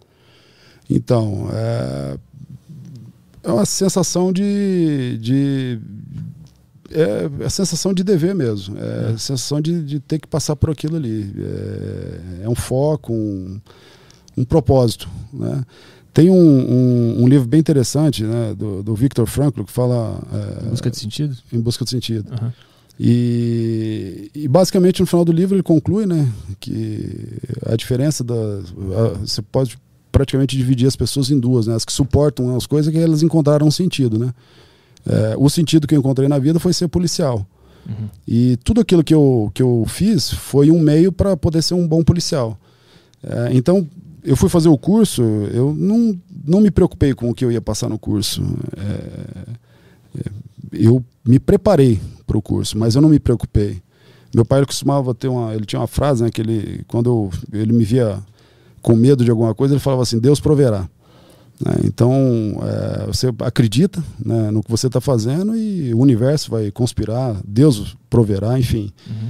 É, e eu, eu fiz isso. Né? Eu, eu, eu fiz o curso é, porque era um meio é, para eu conseguir um objetivo final. Tanto que eu tenho uma, uma verdadeira birra por pessoas que fazem o curso para se testar. É, o objetivo não é você se testar, é você ficar melhor para você poder oferecer um serviço melhor, ficar uma pessoa melhor para você poder fazer algo melhor para alguém. Uhum. É, é, o, o, homem forte ele se defende, né? o homem mais forte ele defende os outros. Então, você vai ser um homem mais forte, você vai receber mais conhecimento, você vai receber mais tratamento, mais treinamento. É um, é um gasto muito grande para o Estado formar um, um, um, operador nesse nível. Então, você tem que voltar mais para a sociedade. Isso é matemática, não tem como você ficar tudo para você. Uhum, uhum. E operadores que fazem o curso pelo curso, para se testar, é, eu, para ser bem sincero, eu tenho um profundo desprezo por eles. Né? Tem muita gente que faz isso? Tem, tem, atualmente tem. Tem muita gente que faz para, eu sou bem sincero, para ostentar, né, a caveira, ostentar o símbolo que seja, a águia, enfim. Uhum. E mas não vive aquilo, né? É, e, e, eu acredito, eu, eu vejo isso como algo desprezível porque você está fazendo, primeiro que está consumindo recurso público, é, e segundo porque você está deixando de usar algo extremamente poderoso para para uma coisa que tem um sentido muito grande, né? Que é você poder é, ajudar as pessoas, né? Quando é que tu encontrou esse sentido? Quando é que tu sacou que era essa era a tua, tua missão na Terra? Quando é, eu, eu decidi ser, ser policial, deixar a agricultura por uma série de, de, de fatores, né? É, um deles, assim, foi o tratamento que, que nós recebemos, na época, minha mãe tinha. Nós tínhamos problemas é, financeiros, né? Minha mãe pegou dinheiro com agiotas, né? E, e, eles começaram a ameaçar minha família na época, né? Ameaçaram minha mãe com meu, meu sobrinho no colo. E eu fui até a delegacia para prestar queixa e o policial, eu e meu irmão, pai do Enzo, e o policial pediu 50 reais para nós. E eu não tinha 50 reais, é, não tinha quem nos defendesse, é, tinha tentado fazer o, o, que era certo até aquele dia. É, eu tive um, assim, um impacto muito grande na minha vida naquele, período, né? E até que um dia eu estava numa palestra, eu era professor de biologia nessa época, dava aula de biologia para o ensino médio e fundamental da rede pública.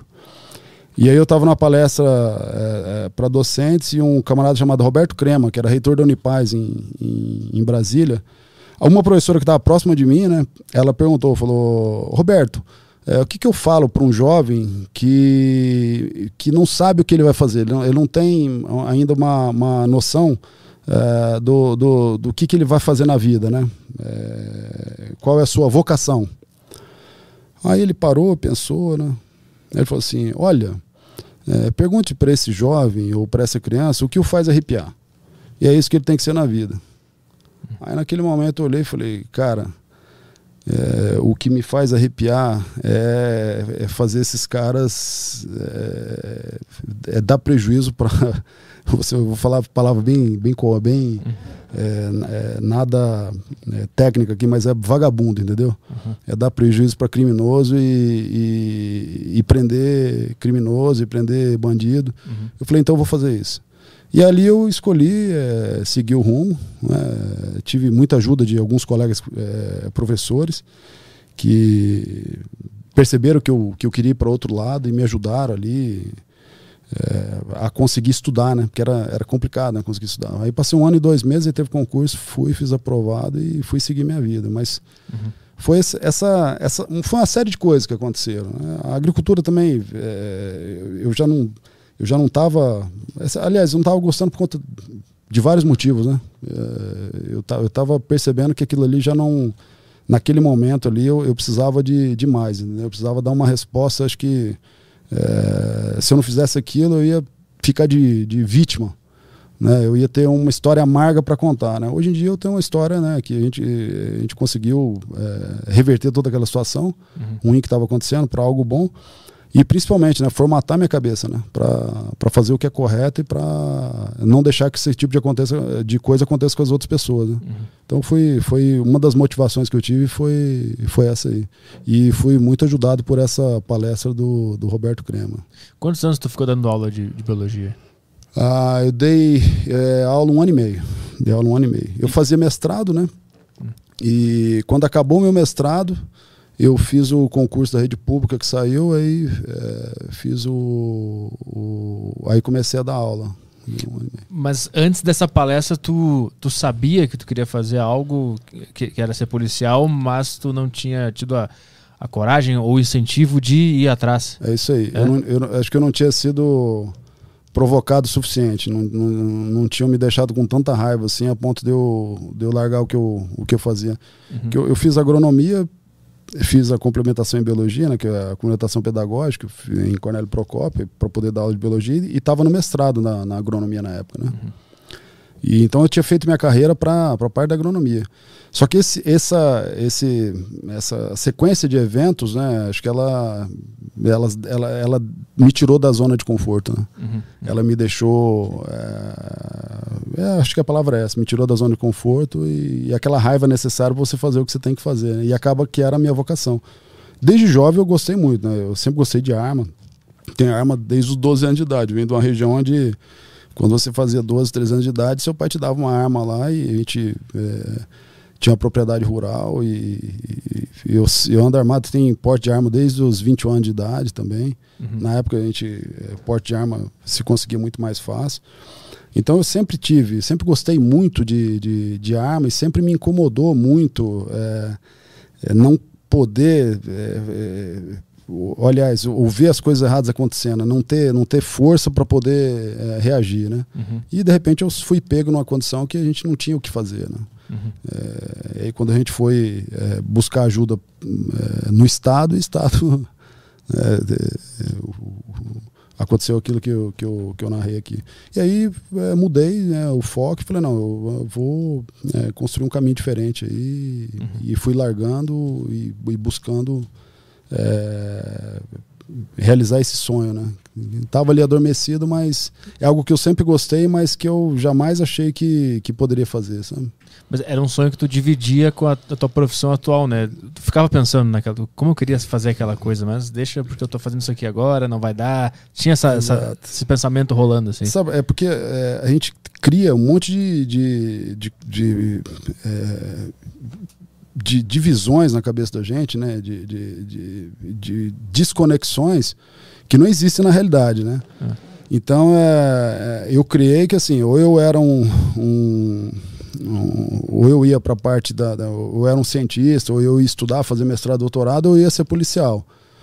É, demorou alguns anos para eu, eu, perceber que não existe antagonismo entre a pena e a espada, né? Hum. É, hoje em dia eu estou fazendo meu doutorado é, em uma área que une as duas. Eu faço doutorado no INPA, né, no Instituto Nacional de Pesquisa Amazônica, na parte de. no, no, no Centro de, de, Florestas Tropicais, na parte de conservação de floresta. Uhum. Usando toda a, a, a, experiência que eu, que eu adquiri na, na, na, polícia e usando a questão da, da, da agronomia também. Uhum. Então, com o tempo, eh, eu acabei é, descobrindo que a coisa é muito mais simples. Né? Ela é complexa, mas é simples, é interessante, né? É, é, é, quando, quando eu digo que algo é complexo, é, significa dizer que ele não é complicado. Né? Hum. Uhum. O complicado é difícil do, diferente do complexo. E o que eu percebi foi que assim, era uma realidade que ela tinha muito mais é, muito mais interações do que aquilo que eu pensava. Uhum. Então, o que, que, é algo complicado, por exemplo? Um motor de carro é complicado, mas ele tem sempre um padrão. Né? E a nossa vida não tem um padrão. A, minha, a, nossa vida não é um motor de carro. Se você estudar um manual do seu carro, você vai descobrir que aquilo lá é algo é, complicado, mas que você entendeu como funciona aquilo, ele vai.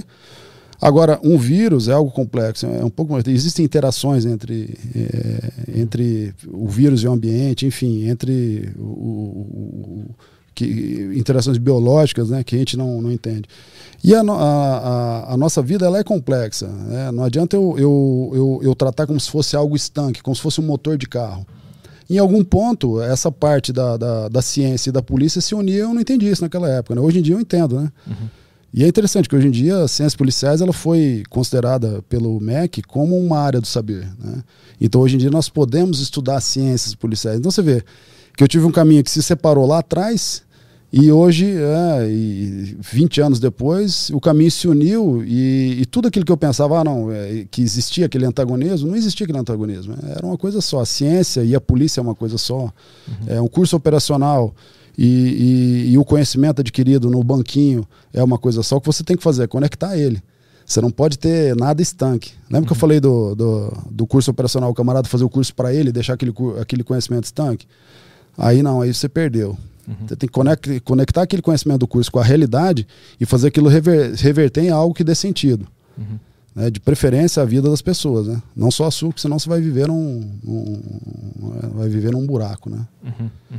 É. Essa é uma motivação que tu leva, tipo, eu quero ajudar as pessoas e ajudar a sociedade. Isso é uma motivação que está sempre lá, clara, quando tu está trabalhando. Então, é, eu tenho, um- tenho um pensamento que, que exprime muito o que eu penso, né? Que fala assim, é do Iléu, né? Um, um livro é, extraído de um livro é, sobre a filosofia judaica, né? Judaica. E ele fala assim, é, se eu se eu não for por mim, quem será por mim? Se eu for só por mim, quem sou eu? Se não hoje, quando? Então, se eu trabalhar só para mim, é, aliás, se eu não fizer por mim, se eu não for uma pessoa melhor, é, quem que vai fazer? Eu vou ficar esperando? E se eu trabalhar só por mim, o que que eu vou ser? Né? Se eu não pensar nas outras pessoas, se eu não trabalhar para algo melhor. E se eu não fizer isso hoje, quando que eu vou fazer? Se a única certeza que a gente tem é hoje. É, Então, é, eu procuro trazer essa, essa filosofia é, sempre comigo, né? E isso aí me ajudou muito, né? Me ajudou muito a, a ter aquela convicção que eu te falo. E chegar hoje, eu sei que eu fiz o que eu podia ter feito. é, e no futuro, o que eu mais espero, o único medo que eu tenho é de chegar no futuro e falar, cara, sobrou 10% de, de gás que eu podia ter dado. Hoje eu olho para trás e falo, cara, não tinha, não tinha gás, não tinha de onde eu tirar. É, sacrifiquei família, sacrifiquei isso. é, lógico que você tem que fazer um balanço, né? É, no futuro tem a família também, então você não pode ah, dar 100% no que você está fazendo profissionalmente e deixar o pessoal também virar um lixo, né? Existe o equilíbrio, que é o grande segredo, né? Você conseguir dosar as coisas no meio termo de ouro, né?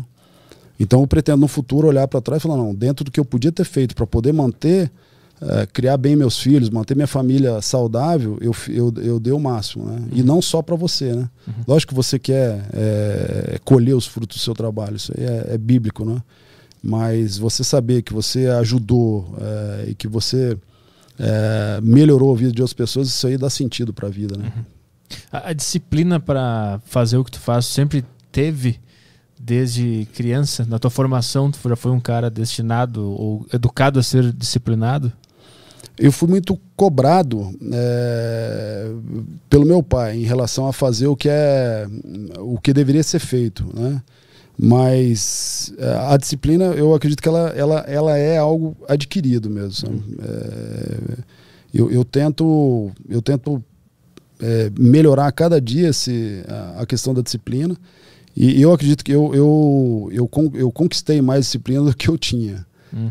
É, não é algo que. E a mesma coisa com o medo. né? É, O medo. é, Uma coisa também que eu, eu costumo falar sempre, né? O- o- às vezes o jovem, né? O garoto ele olha para mim e fala: pô, esse cara não tem medo. É um, um erro crasso falar isso aí. É, o, o- medo você, você aprende a lidar com ele. É, lógico que né, Napoleão falava que o, o medo, a, a, a, a insegu- a insegurança não, a- é, que, que, que é, um novato ou quem nunca exerceu uma atividade, me sumiu o termo, é, é uma lupa para o medo, né? que, é, que é a inexperiência. É, a inexperiência é uma lupa para o medo. Então, muitas vezes você vê que a, que a pessoa tem um medo exagerado do- do- por conta da inexperiência. Né? Isso a gente até usa em equipes policiais. Né? Você coloca um camarada novo em alguma situação, para ele poder te alertar sobre risco que você já não considera mais. Né? E, e também não considerar risco é um erro. Mas você amplificar ele também é, não é bom. Então você vai aprendendo a, a dosar é, o medo e principalmente ignorar ele, né, na hora que você tem que ignorar. Então chega um, um- um momento que ele, o, o medo ele fez o, cumpriu o papel dele, que é fazer você gerenciar os seus, seus riscos e, e- e- e tomar, adotar suas ações mitigatórias. E aí chega um momento de você olhar para o medo e parceiro, você cumpriu sua etapa aqui, daqui para frente eu vou sozinho. E aí você segue sem o medo, entendeu? É, mas sem essa preocupação de não ter medo. Né? Ele está ali contigo, você só não olha para ele. né? Você olha para outro lado e continua o, o seu caminho. O que a gente faz é isso. Tu dá a ele o poder que ele tem que ter, que é mínimo, que é só pra te indicar algumas coisas. Ele não pode te to- tomar controle sobre outra pessoa, né? Porque a tendência do medo é ele te controlar totalmente, né? A tendência de controlar. Exatamente, exatamente isso aí. Só que assim, a, a importância dele é muito grande. Então o medo é algo assim que você deve até cultivar. É, é legal você cultivar ele, você, você quantificar o medo, que eu falo, né? O medo o quê? O medo de um perigo. Então pega o perigo e transforma ele num risco. Quantifica ele em relação à probabilidade e severidade. Qual é a probabilidade disso acontecer? Qual é a severidade caso isso aconteça? Às vezes a probabilidade é mínima e a severidade é grande, mas é tão pequena a probabilidade que pô, você vai ver que muita coisa que você tem medo é, é sem sentido. Mas ele é importante. Só que chega num momento ali, em, em, um ponto, né, um ponto de disrupção, que você vai ter que partir para ação, que você tem que deixar o medo. Né? E para isso a ação é importante. É, se você ficar teorizando demais, é, aquele medo ele vai crescendo, ele vai tomando um volume que vai, ele vai te encaixotando. Aí é porque você está dentro do medo e imobilizado pelo medo. É, então chega um ponto que é importante você tomar ação. Você dá o primeiro passo e aí você vai ver que o medo ele vai ficando para trás. É, de novo, faço um, um paralelo muito interessante com a luta. Né? É, a gente costuma dizer né, no, no mundo das operações que a expectativa da morte é pior do que a morte. Né? É, então, a luta, você fica muito tenso antes também da luta, como você fica antes de uma operação policial. Você, você sente muito medo, isso é normal. É, aí você vai trabalhando aquilo, você vai fazendo o gerenciamento do seu risco e continua sentindo aquilo. Só que chega num momento que você entra no cage, que aí a, o medo já não está mais contigo. Ele ficou. No momento do, do, da abordagem policial, ali não tem mais espaço para medo, porque aí sim ele vai te queimar. Ele, ali, ali, aquele fogo do medo, ele, ele exagerou, ele vai te queimar. Né? Uhum, uhum. Então, é, o medo é um companheiro que você tem que levar a ele, trabalhar com ele o tempo todo, mas você tem que fazer um exercício constante de quantificar ele, de, de tornar ele, ele, ele real. Por isso que a gente fala calcular o, o, o risco, né? Você transforma o perigo em, em, em, risco e calcula ele realmente. Você, você dá números para ele. E a partir do momento que eu faço isso, eu consigo ele observar ele como, como ele é, uhum. fazer meu planejamento de ações mitigatórias, ter também as minhas, eh, meus critérios de abortamento, que em algumas situações o risco é grande demais e aí eu tenho que parar. Eu não posso continuar. Não posso ficar dando murro em ponta de faca ou não posso expor, eh, me expor a um risco absurdo. Então, em alguns momentos, ele é bom, porque ele te acende aquele alerta e você simplesmente não faz aquilo ou você faz de outra maneira. Uhum. Então é importante a, a, pessoa ter medo, não sentir medo de sentir medo. Sente o medo é, sem culpa também, porque ele, ele vai estar tá, tá, tá presente na sua vida e ele te ajuda demais. Né? É, é, você não, não precisa sentir é, peso nenhum, remorso nenhum em sentir medo. É o que você não pode deixar. É ele deixar de você fazer o que você tem que o que você é, precisa fazer. Uhum. Né? Esse conhecimento sobre os sentimentos humanos é, tu entende ele na prática? Porque eu, eu, fico imaginando como é que foi a tua primeira operação onde teve um risco calculado. Tu não tinha noção, tu não tinha essa clareza sobre o medo como tu tem agora, né? Não. Imagino que na primeira vez que tu te colocou em risco, o medo ele ainda estava meio descontrolado. Como é que foi essa primeira experiência? Totalmente descontrolado. A, a, primeira, a primeira experiência foi essa, essa operação, né, que eu, que eu conto nesse, no próximo livro. E eu era novinho, tinha tomado posse naquele mesmo dia, tomei posse de manhã, à noite eu estava na, na, caminhonete com outro policial indo para Ponta Porã fazer essa abordagem. E em algum momento né, ele percebeu que ia acontecer a abordagem, é, existia uma outra equipe que não estava conosco naquele momento, tentando contar de uma maneira bem rápida. Enfim, acabou que é, nós fizemos a abordagem do caminhão. E aí ele perguntou para mim, né, e eu ali tentando esconder o medo dele, desesperado, é, sentindo um, um, frio na barriga muito grande, suando, a mão gelada, é, respirando ofegante, e eu tentando esconder aquilo de todo jeito dele, né? E eu achando um absurdo, assim. E eu pensando de todas as maneiras o que, que eu podia fazer para sair daquele carro. É, se eu pudesse, assim, se tivesse um botão ali que eu apertasse, eu desaparecia. A realidade é essa. É um medo quase que congelante, assim. Eu estava literalmente apavorado. E aí ele fez um algo, um antigão, que, que assim, para mim foi libertador, né? Ele perguntou assim: E aí, novinho, tá com medo? Cara, a hora que ele perguntou aquilo, meu irmão, eu falei: Bicho, eu tenho que arrumar, eu vou entrar no porta-luva desse carro aqui, cara. eu queria um lugar para eu sumir, porque eu falei: Pô, eu vou mentir? Uhum. É, não é que eu tô com medo, é que eu tô, tô cagado aqui de medo. eu tô. Aí eu falei: Tô. Decepcionado comigo mesmo, né? eu falei: Tô, tô com medo. Ele falou: Ah, tá. Pô, se você não tivesse, eu não te levava, não, eu te deixava aqui. Aí eu, puta, cara, era isso. Quer dizer que eu tô com medo, vai assim com medo mesmo e o medo é bom. Uhum. E aquilo ali foi, foi libertador para mim, entendeu? Que, que eu, eu fui para operação. A partir dali ficou mais fácil lidar com medo, que eu não tinha que esconder os sintomas do medo, pelo menos. Né? Uhum. E, e me ajudou demais. E para a vida tem um, um, ensinamento do meu pai. Né? Meu pai ele, ele tinha oito cercos na cabeça, né? E ele desenvolveu um, um, aquele mal do pânico quando era jovem, né? e tomou eletrochoque, essas coisas todas. Então ele ficou com um mal do pânico, ele, ele, tinha medo de pessoas, assim, quando ele tinha as crises dele, porque ele, ele não queria ter convulsões perto de ninguém. Né? E, e, então ele, desde garoto, ele não, ele, não, ele não gostava, ele não deixava que um irmão desse susto no outro. Né? E toda vez que ele via que eu tinha medo, e eu sempre tive muito medo, né? é, quando em toda a minha adolescência eu lembro eu nunca fui um cara destemido assim né? essa quem me conhece profundamente sabe disso aí é, e ele falava assim falou ó, não não deixa o medo é, te prender porque o medo é uma prisão e é a pior prisão que existe que ele te prende por dentro e, e ele vivia nessa prisão então assim para mim foi muito forte é, o ensinamento do meu pai, né? porque ele viveu dentro de uma prisão.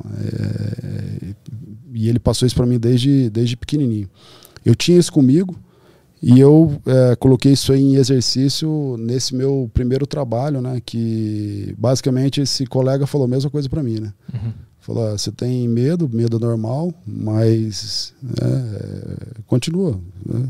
É, não tenho que o que você. E que bom que você tem medo. Basicamente ele falou isso. De uma maneira bem simples, né? Ele falou: ah, que bom que você está com medo. Se você não tivesse, eu não te levava. Que uhum. você ia ser um irresponsável, né? Um temerário. Ah, é, um cara descuidado, né? Provavelmente ia botar em risco tudo. E aí, quanto tempo se colocando em, nessas situações onde o medo está presente que tu pensou que. Tu entendeu agora? Eu entendi que, para que o medo serve. Quantos anos se colocando nessas situações? Ah, eu, eu tô com. Esse ano eu estou completando 20 anos de polícia. É, eu ainda me pego é, em várias situações é, tendo dificuldade de controlar o medo. É, então é, é, algo assim que, que, que, não fica pronto. Né? Uhum. se eu achar que eu estou pronto e que eu não. Eu acho que eu não vou mais, mais conseguir operar se eu, se eu não tivesse esse, esse, esse medo real aqui dentro. Né? Quando eu falo isso, eu não estou falando, não estou exagerando. É, eu vou para uma operação, a gente vai fazer uma abordagem, eu, o coração bate mais, eu sinto todos os sintomas. Uhum. É, a diferença é que você, é, pela experiência que você tem, você faz um gerenciamento daquele, daquele medo e cumpre as suas missões. Então, é, dizer que eu lido bem com o medo, é, acho, que, acho que é verdadeiro. Agora, é, o medo ele está presente do mesmo jeito. É, tal, ele não está amplificado como estava da primeira vez, né? É, ele não está tão é, exacerbado, mas ele está igual. A barriga gela do mesmo jeito, o coração bate do mesmo jeito, a mão fica gelada igual, a respiração fica ofegante. É a mesma coisa. E nesse momento tu pensa conscientemente, isso aqui é só o medo e ele, ele tá do meu lado. Tu pensa esse pensamento conscientemente para é. deixar ele no lugar onde ele tem que ficar. Isso aí. E eu uhum. começo a fazer um, um é, eu chamo de marca-passo. Uhum. Eu começo a fazer um marca-passo é, analisando todos os pontos do que eu vou fazer. Né? Então, por exemplo, se eu vou fazer uma abordagem, falar, eu fiz o treinamento de tiro, minha arma está limpa, fiz isso, a arma está tá em tal lugar, eu vou primeiro eu vou fazer isso aqui, eu vou fazer aqui, eu começo a fazer um marca-passo do que eu vou fazer, que aí entra na, na, na questão dos procedimentos, né? Eu começo a revisar os procedimentos é, e eu tenho segurança nos meus procedimentos. Né? Uhum. Então, o procedimento, metodologia, os protocolos, isso aí te ajuda demais, que é aquilo que eu, que eu falei mais ou menos quando você entra para lutar um MMA, né? Uhum. É o treinamento que você teve que vai te, te, te fazer lidar bem com aquele medo, né? Uhum. Você, o medo está ali, mas ele não vai... É, é, o que acontecer tinha que ter acontecido. Você fez tudo que você podia, né? formalizar o medo, então ele é uma coisa que ajuda a controlar ele, pelo que eu tô sacando, assim.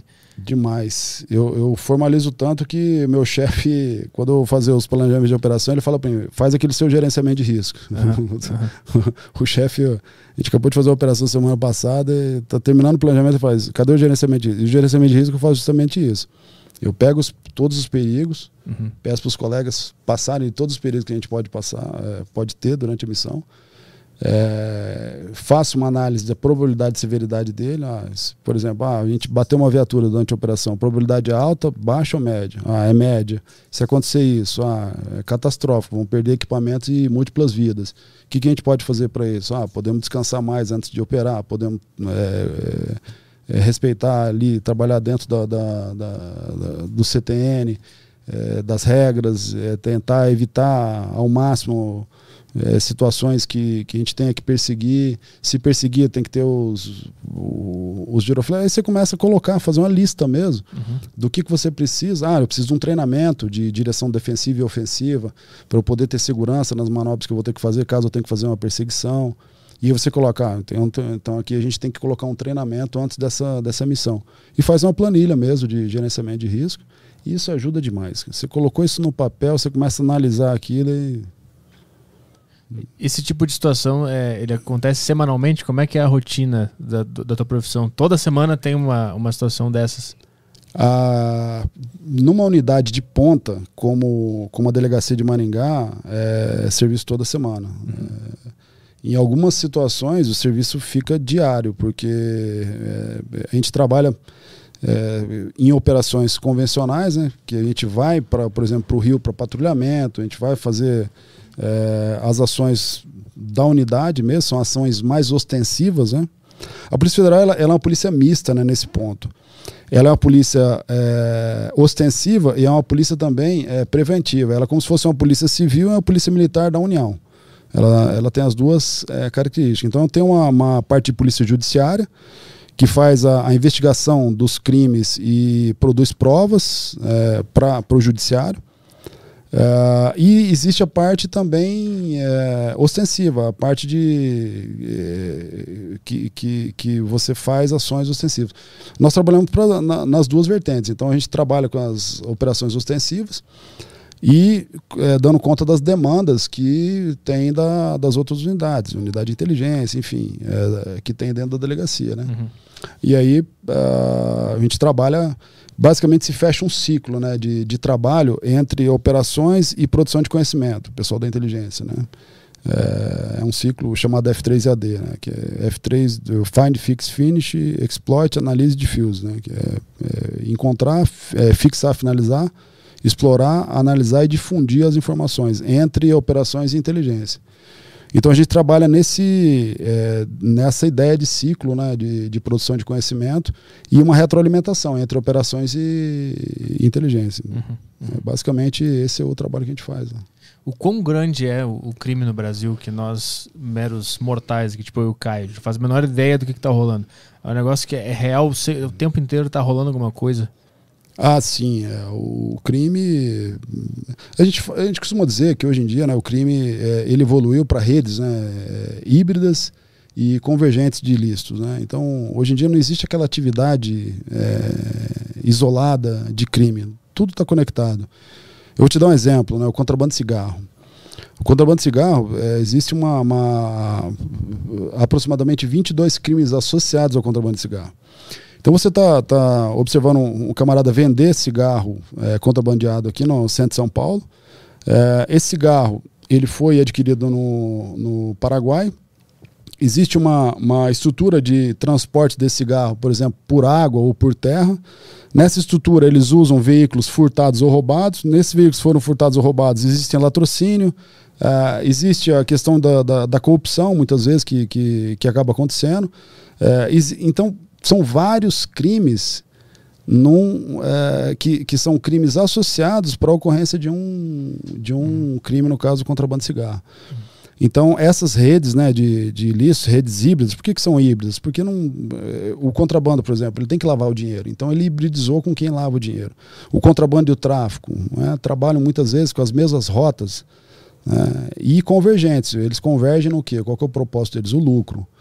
Então, essas redes híbridas e convergentes, elas demandam uma, uma, uma resposta no mesmo nível, né? que é a chamada estratégia de componentes múltiplos, né? onde as instituições elas se integram, eh, trocam mais informações e, e- e respondem. O fato é que As redes elas estão mais avançadas do que, do que a, a, a integração entre as redes criminais, ela ainda está mais avançada do que a, a, entre as instituições. A grande realidade é essa. Uhum. Nós temos que avançar muito na integração entre as forças, né? nós temos que avançar muito nas ferramentas que as forças possuem para investigar.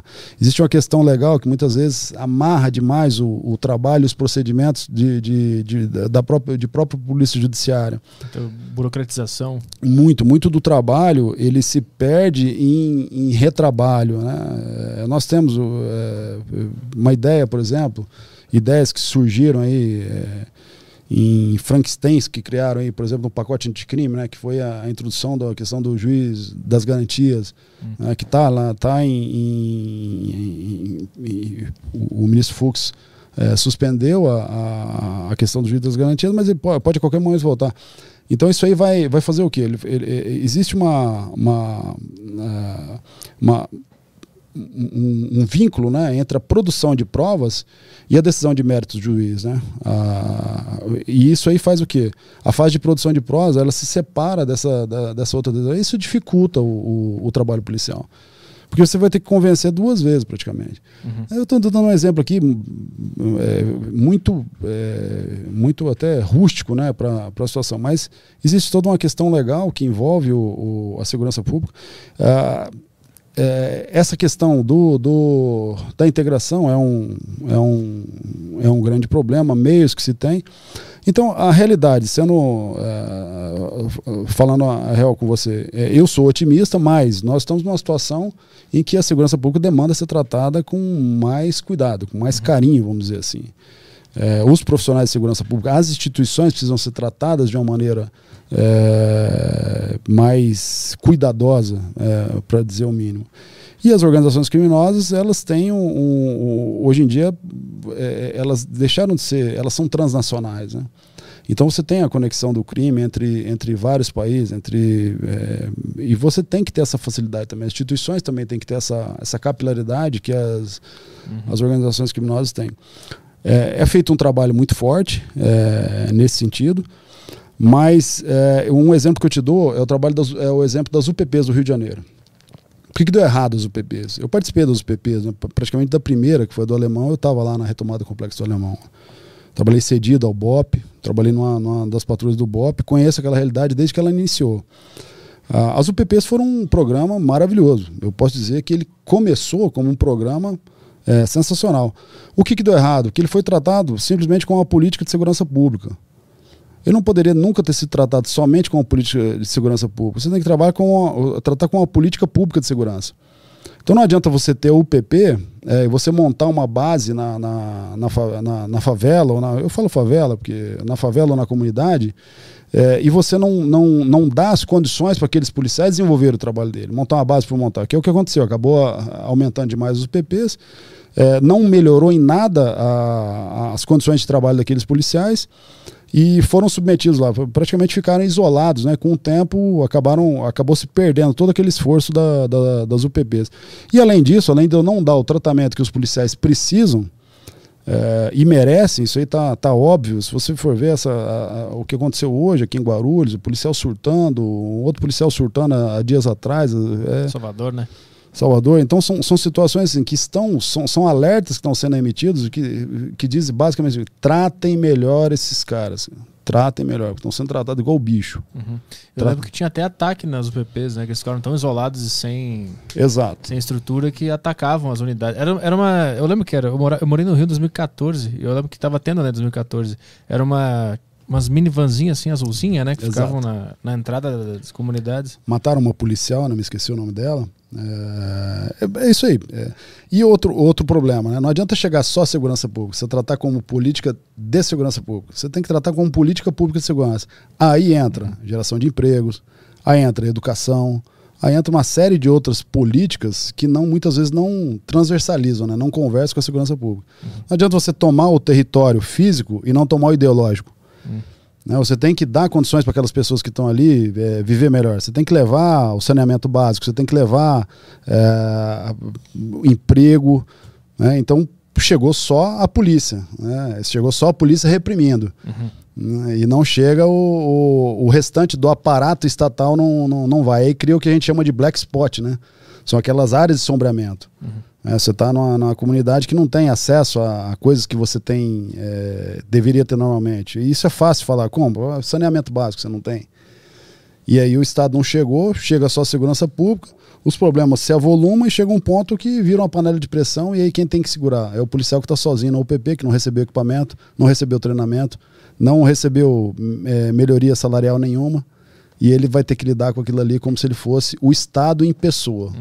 E a- acaba também gerando um efeito reverso que a- alguma parte da população se revolta com a polícia também, né? E começa a culpar a polícia por não ter dado certo, fala mal da polícia e tal. Exato. E assim, é, eles não estão de todos errados, né, de todo errados em culpar o Estado, né? Uhum. Isso, a questão é que o, é, o infeliz do policial nesse momento, eu digo infeliz porque ele está no, no- é, é o único isolado e sozinho que está no Estado, que está na, naquele local, ele representa o Estado, né?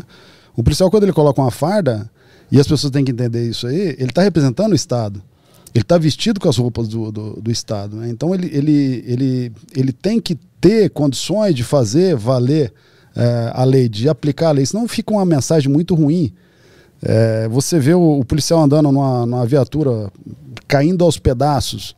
Você vê uma- um fardamento ruim. Você vê um policial que ganha um salário é, ruim, é, que tem condições de trabalho extenuantes, de, de horas. É, isso, isso aí dá uma, uma- passa uma mensagem para a sociedade de incapacidade do Estado. Então, onde- é, tem um, um pensador chamado David Bailey, né, é muito interessante, ele é um dos, dos cientistas que estudam as ciências policiais. E ele fala que tem é, a polícia ela, ela pode ser caracteri- caracterizada é, por três é, questões. Né? É uma atividade pública é, de orientação interna e que envolve emprego da força. Então, o que diferencia ela, por exemplo, das Forças Armadas é que as Forças Armadas é orientação externa, a, a, a polícia é orientação interna. E aí ele caracteriza a polícia como agente, é, o, o policial como agente executivo do uso da força. Então isso é importante também, porque o, o- quando se precisar usar a força, você vai ter que lançar a mão do policial. Então olha que, que complicado. Você tem um camarada que você trata ele é, praticamente igual ao lixo, né? e eu te mostro é, as decisões, por exemplo, as solicitações de alguns, alguns, é, alguns membros do Ministério Público, no sentido de, por exemplo, não vacinar o- os, os policiais. Né? É, no Paraná aconteceu isso. Com qual justificativa? É, as mais absurdas possíveis, né? É, mas basicamente, e, e eles que deveriam zelar, né, pelo, pelos policiais. Mas no Paraná, infelizmente, aconteceu isso. Felizmente, a justiça é, reverteu essa, essa decisão. É, houveram outros estados que aconteceram isso também. É, e só que no momento que você tem que aplicar a força, você vai mandar esse camarada lá, né? Então, basicamente, você não dá condições para ele, você dá um tratamento para ele muito aquém do mínimo de dignidade que você precisa ter. E a hora que tem, é, que precisa se aplicar a força para a sociedade manter a ordem, é, para ela voltar ao normal, você manda ah, esse indivíduo para lá. E aí você vai se lembrar que ele é o agen- agen- agente executivo do uso da força. Então, assim, conceitualmente, tem muita coisa que nós estamos errando, né? E não é à toa que nós estamos, infelizmente, vendo essas questões. A gente for observar, a questão de suicídio é muito grande nas polícias. Eh, e tudo, ou pelo menos boa parte disso, é fruto desse tratamento, ou de- dessa incompreensão eh, de algumas instituições e do poder público em geral em relação às necessidades da polícia. Né? O que, que ela precisa para ela desenvolver o, o mistério, o trabalho que ela tem que, que desenvolver. Né? Uhum. O quão grave é essa situação dos suicídios de policiais? É muito grave. É, é, se você perguntar para cada qualquer policial, ele vai ter um ou vários amigos que se suicidaram já. É, então é uma situação gravíssima, é, eu posso te dizer. É uma pressão muito grande para suportar.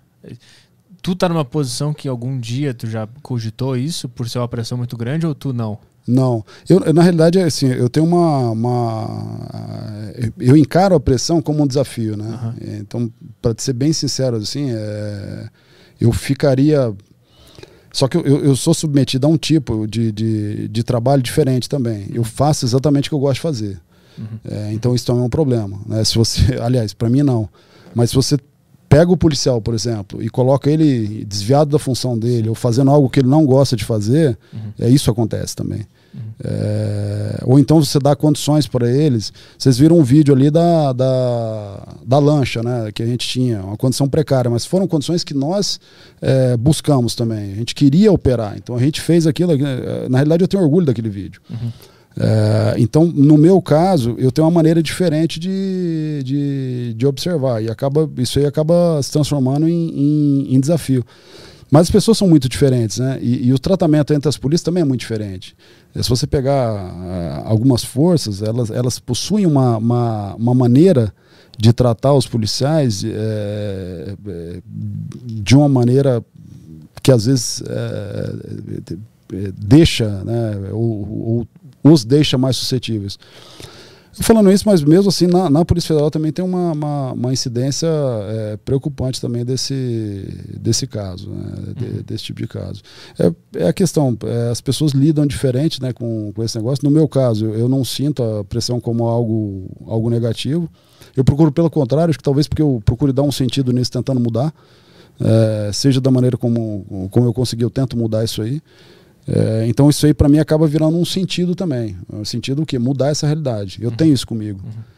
E, mas tem colegas que não. É, e a gente tem que respeitar isso também, né? Cada um tem um, um jeito de encarar a vida, né? Uhum, claro. e, e, é, e, nesse ponto é mais importante ouvir eles do que me ouvir, né? Porque se eles estão dando um alerta e pagaram com a vida, né? Para dar esse alerta, a gente tem que ouvir esses caras e tem outros na, na condição deles que a gente precisa ouvir e se atentar para o que está acontecendo, né? Para não. É, para ah, primeiro não deixar isso continuando, não deixar isso continuar e, e, e, poder fazer, né, com que a polícia cumpra a sua missão, que é prestar um serviço público de qualidade. Né? Tu acha que aquele caso do cara lá de Salvador, por exemplo, foi um, um, tipo de suicídio que o cara não aguentava mais e naquele momento ele, o cérebro dele encontrou uma defesa para sair daquela situação de uma vez? Então, eu, eu não, é, eu até fiz alguns comentários sobre aquele caso, é, bem tecnicamente, né? Sobre uhum. é, como a polícia de lá, no caso, como o BOP, é, tratou o caso. Né? É, na minha concepção, eles trataram de uma maneira técnica, fizeram, infelizmente, o que eles tinham que ter feito. Né? Uhum.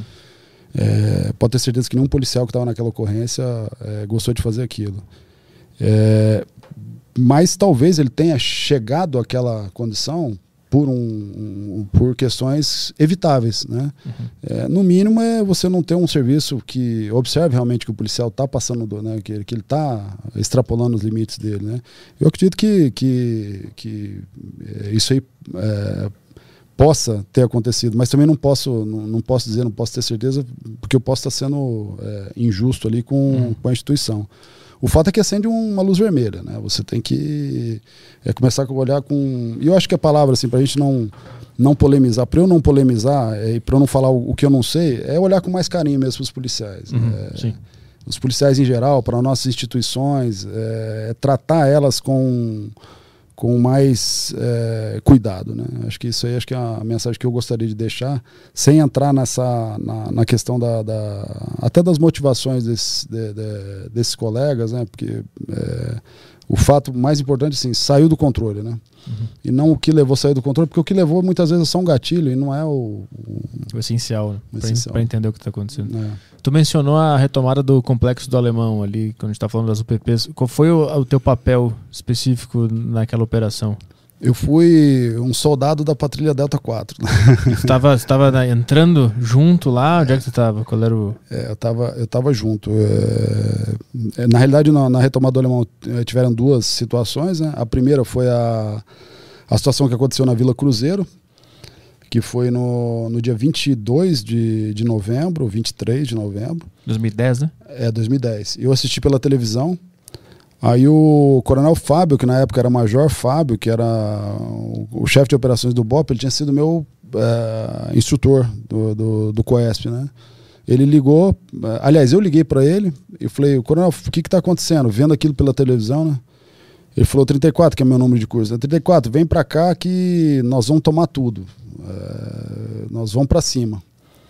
Aí eu, um colega que eu, na época, é, um, um policial que tinha, tinha feito academia de agente comigo, era delegado, Daniel. Aí eu liguei para o meu chefe, né, que era o Afonso, na, na unidade que eu trabalhava, que é a CAOP, a Coordenação de Aviação Operacional. Depois que eu saí do COT, eu fui para a CAOP. E aí o, o meu chefe falou, eu falei, ó, eu vou pro Rio de Janeiro, vou comprar uma passagem de voo. Aí meu chefe falou, não, você vai oficialmente, liga lá pro Rio de Janeiro e pede para alguém mandar um pedido para você aqui.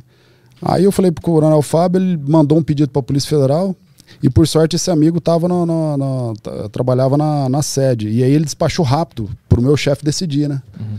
E aí meu chefe decidiu, enfim, eu embarquei no avião que tava indo pro Rio de Janeiro. É, peguei meus equipamentos ali, embarquei e aí eu participei da, da tomada do complexo. Né? É, minha patrulha ela foi responsável por tomar a Pedra do Sapo, estava sob comando do Major Novo. Na época era Tenente Novo. Né? Então eu, eu, eu, participei, né? fui integrante de uma daquelas patrulhas que, que entrou ali no, no complexo. Aquelas que a gente viu pela imagem do helicóptero aqueles, aqueles carinhas entrando ali, que a gente viu de manhã. Foi de manhã isso, né? Eu lembro de assistir na televisão isso aí. É, teve aquele evento daquele pessoal que subiu é, e até tem um que toma um tiro ali, cai, né? Que, que fogem, aqueles bandidos que fogem, uhum. né? Aí eu, eu cheguei no dia seguinte, né? É, aliás, a, a, minha missão, né? Eu tava na patrulha que teve a missão de tomar justamente aquele lugar que liga aquela estrada aqui da Vila Cruzeiro Uh, até a Pedra do Sapo. Né? A nossa missão foi tomar de volta aquele, aquele local. Qu quanto tempo de preparação e quais, como é que é a, o clima antes de iniciar a operação? O que, que é dito? Como é que vocês é, se preparam para chegar lá? Tem, tem, a, tem a preleção do, do, do coronel, tá no, tá no YouTube, é bem legal de ver. Eu estava sentado na frente do, do coronel nesse dia. É um dos dias. Como é que a gente acha isso aí? É, é, coloca preleção aos caveiras, ou preleção, preleção, tem, acho que tem preleção aí. Do Coronel do Bop, aos caveiras, retomado do alemão deve aparecer. A, a, a energia foi uma coisa assim é, é, sensacional, porque a gente tinha aquela, a ideia do alemão, ela estava. Uma que nós tínhamos perdido, um do nosso turno, né, o 21, o Wilson Santana, aquela de baixo ali, a segunda. É, o que estava rolando aí? Qual era o, o lance para ter essa retomada? É, eu estava sentado ali, estava sentado bem lá na frente ali, estava nessa, nessa. Isso aí foi uma energia sensacional. Nessa hora, é que a gente conhece. Eu vou aumentar um pouquinho. Nessa hora, as pessoas vão aplaudir aqueles que sabem fazer. Os senhores sabem fazer. Vamos sair daqui, vamos direto, rapidamente para o 13, vamos embarcar nas viaturas que já estão lá nos aguardando e vamos seguir direto para o aguardando o término dos fogos lá da Polícia Civil. Serão três helicópteros da Polícia Civil que vão fazer uma sequência ali, aquele modelo que eles fazem, girando fogo sobre a área, principalmente tentando desmobilizar algumas posições de laje dele. Não esqueçam, eles trabalham com tiro colocado, então o lance tem que ser feito, tem que estar sempre preocupado em arrumar um abrigo.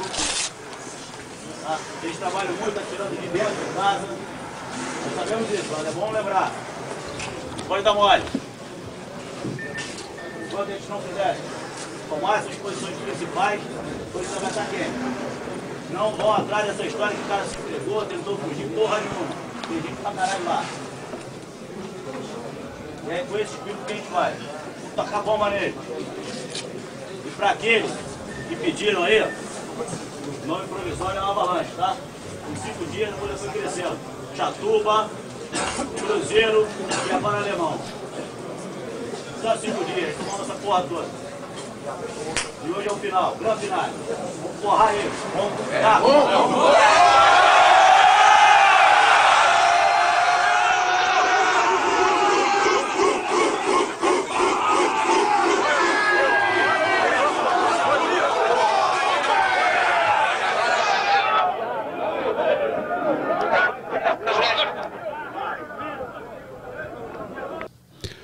Você viu ele falando ali na né, importância das aeronaves né, na, na operação. Na época, o Adonis Lopes de Oliveira estava comandando o SAER, Serviço é, Aéreo da, da, Polícia Civil da Cora do, do Rio de Janeiro. E, e, nós temos o GAN lá no Rio de Janeiro também, pessoal altamente treinado. E nós temos aquela decisão né, que proíbe, é, ou pelo menos proibiu, não sei como é que está aquela situação é, absurda, é, o voo do helicóptero, as operações com helicóptero né, no Rio de Janeiro, pelo menos se discutiu isso.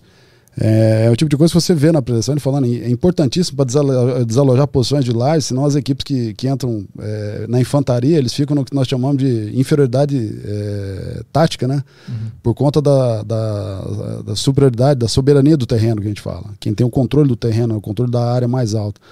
E de repente os policiais que são submetidos a esse combate, essa guerra diurna, diuturna né, no, no Rio de Janeiro, eles são é, proibidos de utilizar um recurso como esse. Então esse é um exemplo, né? De, Mas por, qual era a justificativa? é, justificativa, é, é, não sei, é, maluquice, é coisa que Que loucura. Ali naquele vídeo a gente vê sentado um, um- um negro careca que está ali, o Negruti, foi, comandou minha patrulha, está no livro, na retomada do alemão, morreu já também. É, logo depois dele tem um outro careca, que é o Júnior, que é um outro policial federal também, que estava na, na retomada do alemão, que fez o COESP junto comigo também. É, você vê o- o- a, a situação que esses policiais, né, o policial do Rio de Janeiro e de várias outras cidades, o policial de Salvador também, né, Salvador tem uma condição de, de segurança pública também complicadíssima, que eles são submetidos e ainda você vê certas decisões como essa. né? Você tira do- dos policiais a, a- a possibilidade de, de, de ser vacinado, mas ele está trabalhando, né? ele tem contato no, no, no dia a dia. Ah, você tira é, a capacidade de utilizar uma unidade aérea, que é o que dá o equilíbrio, né? É, entre a- a- as forças, né? Eu não digo, eu não digo nem da superioridade, ela dá o equilíbrio. Então nó- nós, temos muitas é, decisões que acabam influenciando. E aí por isso que eu te falei que é difícil, né? Falar a a questão do crime, se o crime está tá, tá evoluindo, se ele está aumentando, se as organizações estão aumentando.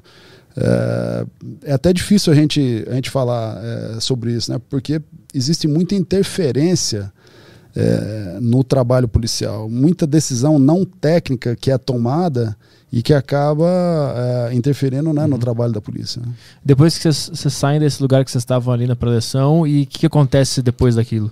Ali nós embarcamos nas viaturas, é, que são aquelas viaturas, aquelas picapes, né? E fomos até a- o PRPO, que é o ponto de reunião próximo ao objetivo, que era um, um- era o 16º Batalhão.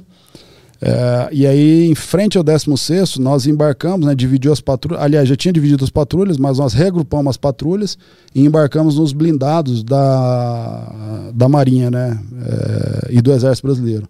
Aqueles carros de combate mesmo. Aí nós embarcamos nele e fomos pro, pro, pro combate. É, Lá teve, teve combate, troca de tiro. Sim, sim.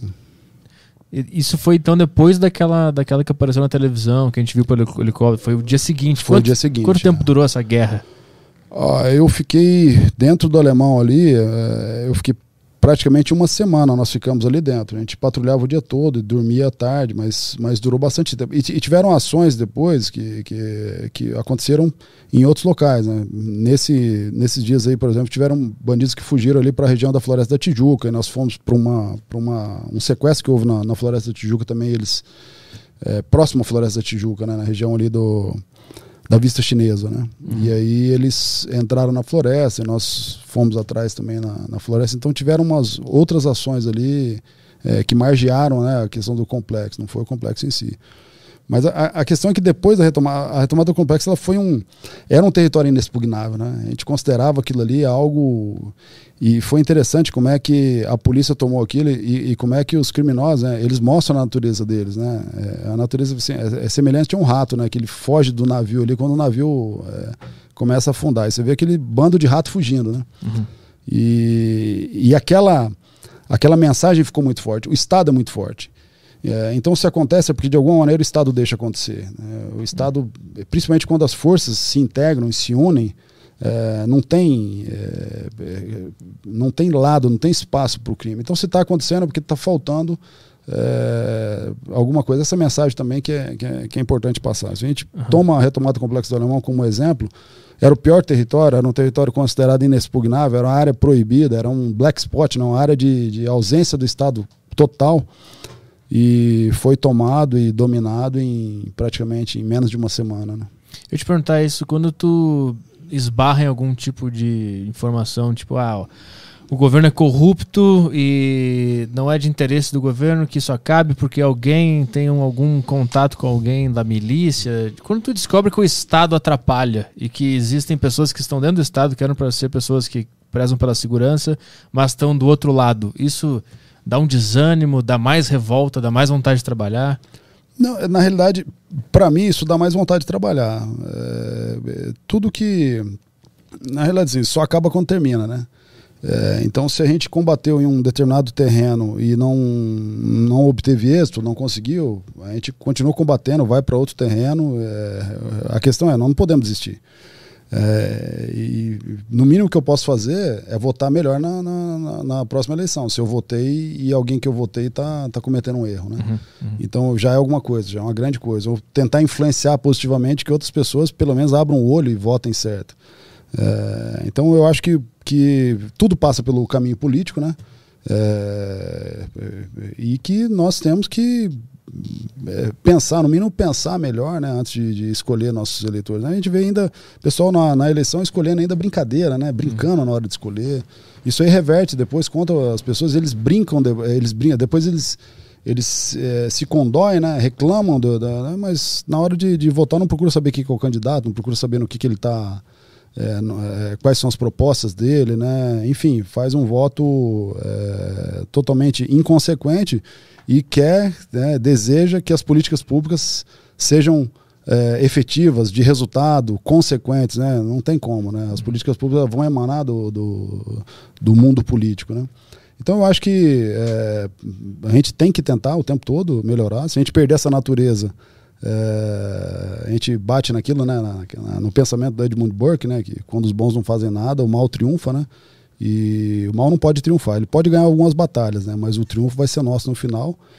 É, e nós temos que simplesmente mudar é, muitas vezes o jeito que a gente está jogando, né? Então talvez tentar é, observar mais a questão política, tentar influenciar mais, tentar conversar mais, ensinar nossos filhos. Talvez não seja uma mudança que nós vamos fazer, talvez serão nossos filhos. Talvez eu educando melhor meu filho, você educando melhor os seus, a gente consiga isso aí. Tem um- um- uma ideia que eu gosto muito também da, da- do Reinhold Niebuhr, que ele está naquele no livro dele, né, A Man Moral in a Immoral Society, né, um homem moral numa sociedade imoral. E ele traz uma, uma, uma realidade muito interessante, que ele fala assim, nenhuma sociedade evoluiu é, no geral para depois pessoas ou grupos evoluírem do ponto de vista moral. Foi sempre o contrário, foram sempre pessoas que elevaram padrões morais e que serviram como exemplo para outros é, elevar, elevar os padrões morais também. Então nós temos que acreditar que essas lideranças positivas elas vão mostrar. Você mostra como pai, você mostra como profissional, você, mostra, você vai mostrando um, um caminho diferente, né? um caminho preocupado com a sociedade, um caminho preocupado com, com, com é, com o futuro, né? É, porque tudo, tudo, todas essas ações, a corrupção ela compromete nosso futuro, o serviço mal prestado ele compromete nosso futuro, a insegurança compromete nosso futuro, nosso não, né? O meu praticamente já está delimitado já. Agora do, do- das futuras gerações, das crianças, nossos filhos. Então eu acredito é, muito que nós conseguimos ali, é, com ações pequenas, é, mudar essa realidade. né? É, pensar que a mudança vai ser grande, vai ser de uma vez, vai ser com um salvador da pátria, vai ser com. com ah, vou colocar um presidente na república ele vai mudar tudo. Esqueçam isso, não vai existir. Nós temos que mudar a sociedade toda. Então é muito, eu, eu acredito nisso. É muito mais fácil você mudar a sua casa, mudar a sua cidade, né? mudar o seu estado, do que você ficar eh, querendo que o país mude para você mudar. Né? Então eu acho que eh, passa muito por, por essa mudança eh, e, e por essa eh, essa eh, preservação e essa manutenção de alguns princípios e valores que são essenciais e que nós deixamos para trás, né? Eh, muitas, muitas vezes esperando que tudo mude e fique certo para você fazer o certo também, né? Caio, como é que estamos de questões aí? Temos várias questões aqui. Tá, então- Bastante, bastante coisa. Fazer uma pausa pra ir no banheiro? Quer ir no banheiro? Não, tranquilo. Eu- eu- tá, então eu vou ir no banheiro e o Vamos Caio vai segurar, entendeu? Ele vai segurar? É, Segura ah, aí, cara. segura aí, eu vou no banheiro. Pega a pinça lá. Vai, toca a Posso tocar uma questão aqui já? Vai lá que eu vou no banheiro. Eu vou tocar a questão do Lucas dos Anjos, que mandou aqui no Telegram. Se você é assinante da Saco Cheio TV e tem acesso, você, tem, você tem acesso ao Telegram, e se quiser mandar sua questão, a gente vai ler aqui. A gente está começando agora a leitura das questões. É isso aí. O Lucas dos Anjos, ele mandou aqui. É, boa, boa tarde, Eduardo. Não conhecia até então, mas vi que és concurseiro. Ah, atualmente estudo, irei prestar para a PM São Paulo. Gostaria de, gostaria de que você falasse o que é essencial para ser aprovado. A ideia da reprova e o meu senso de urgência para passar nesse concurso logo me apavora. Preciso me ajeitar logo financeiramente e, consequentemente, trabalhar com o que sempre sonhei. A questão direta é a seguinte: Como, como se cobrar menos? Eu fico maluco às vezes por me cobrar tanto e manter a, e manter a constância na rotina de estudos. Obrigado. É, o nome dele? É o Lucas dos Anjos. Lucas, você me falou tudo que você precisa, é, assim, do meu ponto de vista, né? É, manter a constância é essencial. Então, se eu puder só acrescentar dois pontos é, para você, eu vou acrescentar. Um é que você tem um sonho, né?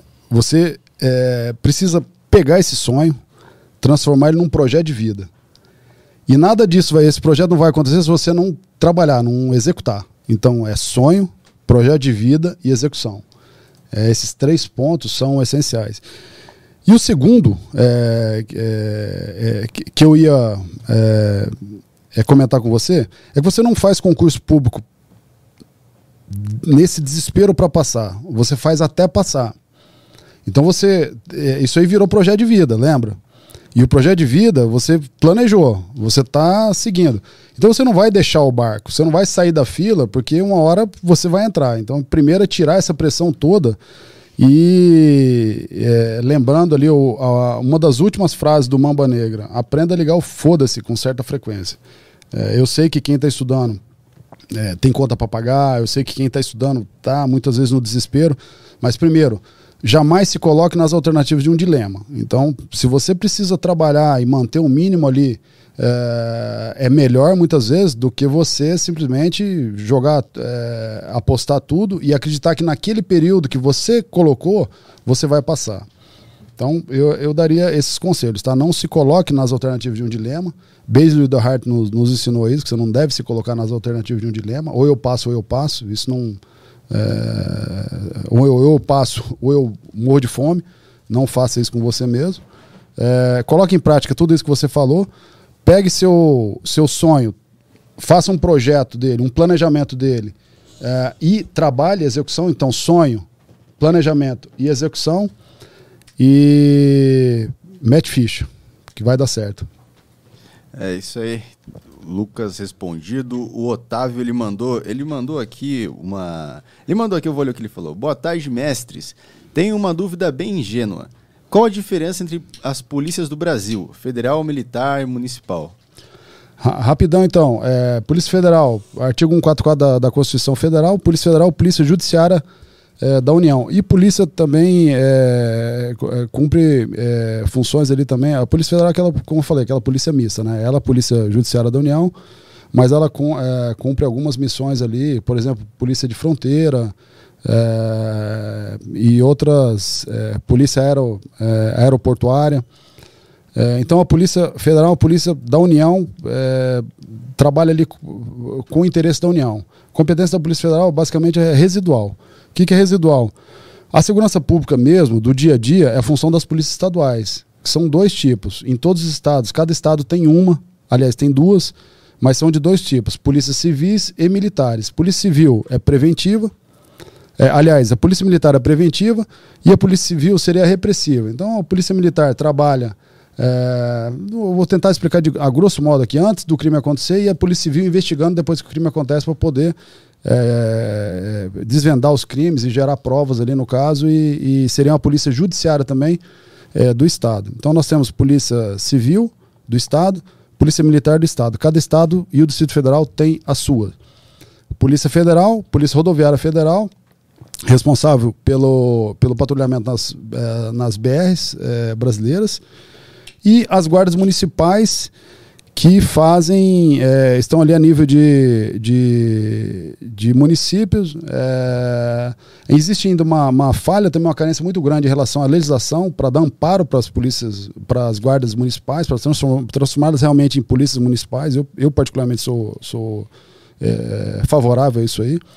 E a polícia penal também, os nossos policiais penais que fazem ali a parte da custódia dos presos. Então, a partir do momento que, eu, que, eu, que, que eu tenho um, a população carcerária, né, que, que foi é, presa ali, que foi, enfim, é, nas operações, ou seja, no trabalho ostensivo, é a Polícia Penal que faz a, a custódia, as escoltas, enfim, que tem todo esse, esse cuidado ali é, na manutenção dos nossos presídios, que também é essencial para o controle das nossas organizações, da, das, das, nossas não, desse, dessas organizações criminosas, é, esse lixo dessas organizações criminosas, e que é, esse controle ele passa pelo presídio. Então, controlar nossos presídios e ter também uma, uma, uma melhor condição de trabalho é, e também melhor condições de, de seja de instalações, enfim, é, de recursos para os nossos é, policiais penais é essencial também. Ninguém consegue controlar organizações criminosas se não controlar o presídio, que muitas vezes é onde elas surgem, né? É, surgem e continuam sendo controladas né, lá de dentro, né? Rola muito isso. Né? Exatamente. Né? Se você não controlar o presídio, é, é, as organizações, exatamente. Elas, lá de dentro elas conseguem controlar o que está acontecendo fora.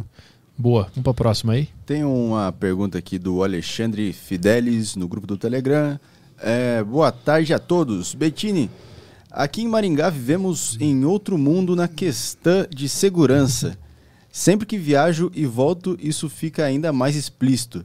Você acha que é possível replicar essa realidade para as outras cidades? Ah, sim, sim, com certeza. É, é possível. Mas para isso, Alexandre, é, Maringá é uma cidade que possui um dos melhores IDH do, do, do, Brasil. Acho que foi eleita a melhor cidade para se morar no Brasil. A segurança pública é importante é, nisso. Mas Maringá é diferente, ela tem uma participação muito grande da, da sociedade. Tem um Conselho Municipal de Segurança muito forte, as pessoas são engajadas. É da natureza da sociedade maringaense se engajar nas questões públicas. A cidade, eu tenho que falar isso aqui publicamente, a cidade, eu fiquei é, perplexo ao retornar para Maringá, eu passei muitos anos fora, agora acabei de passar mais dois anos em Brasília, um ano e oito meses. É impressionante a, a participação das pessoas nas questões sociais, entidades de apoio, é, enfim, é, é, um engajamento muito grande. Então a cidade participa da segurança pública. E aí a gente entra naquela ideia, naquele conceito que foi desenvolvido lá pelo trabalho, pela teoria das janelas quebradas, que surgiu lá com o trabalho do, do Philip Zimbardo, um, um psicólogo de Stanford, e que depois foi reduzido ali. É, aliás, foi reduzido a termo, né? foi feita uma, uma, uma dissertação sobre esse trabalho pela Catherine Cole e James Wilson, que criou o, a teoria do consertando as janelas quebradas. E, essa, e as pessoas aí é, tiram. É, é, acabam pegando lá pelo lado, ah, isso aí é, é a. É, é, como é que é a. aquela. A teoria do, do Rodolfo Giuliani, do, do Tolerância Zero. Enfim, na realidade, o Rodolfo Giuliani ele, ele foi o prefeito e o secretário de segurança dele, o, William Bratton aplicou esses conhecimentos ali da, da, da teoria das janelas quebradas. É, e, e, o que, que ela, ela, a teoria das janelas quebradas ela provou? Ela provou que pequenas é, desordens é, e pequenas faltas de cuidado com o espaço público, eles podem escalar para uma violência, hum. para uma criminalidade mais violenta. E olha que interessante, pega a, a São Paulo aqui, pega a rua onde você mora. E aí, nessa rua onde você mora, tem uma, uma, uma iluminação pública. Uh, aí queima uma luz, a prefeitura não faz nada.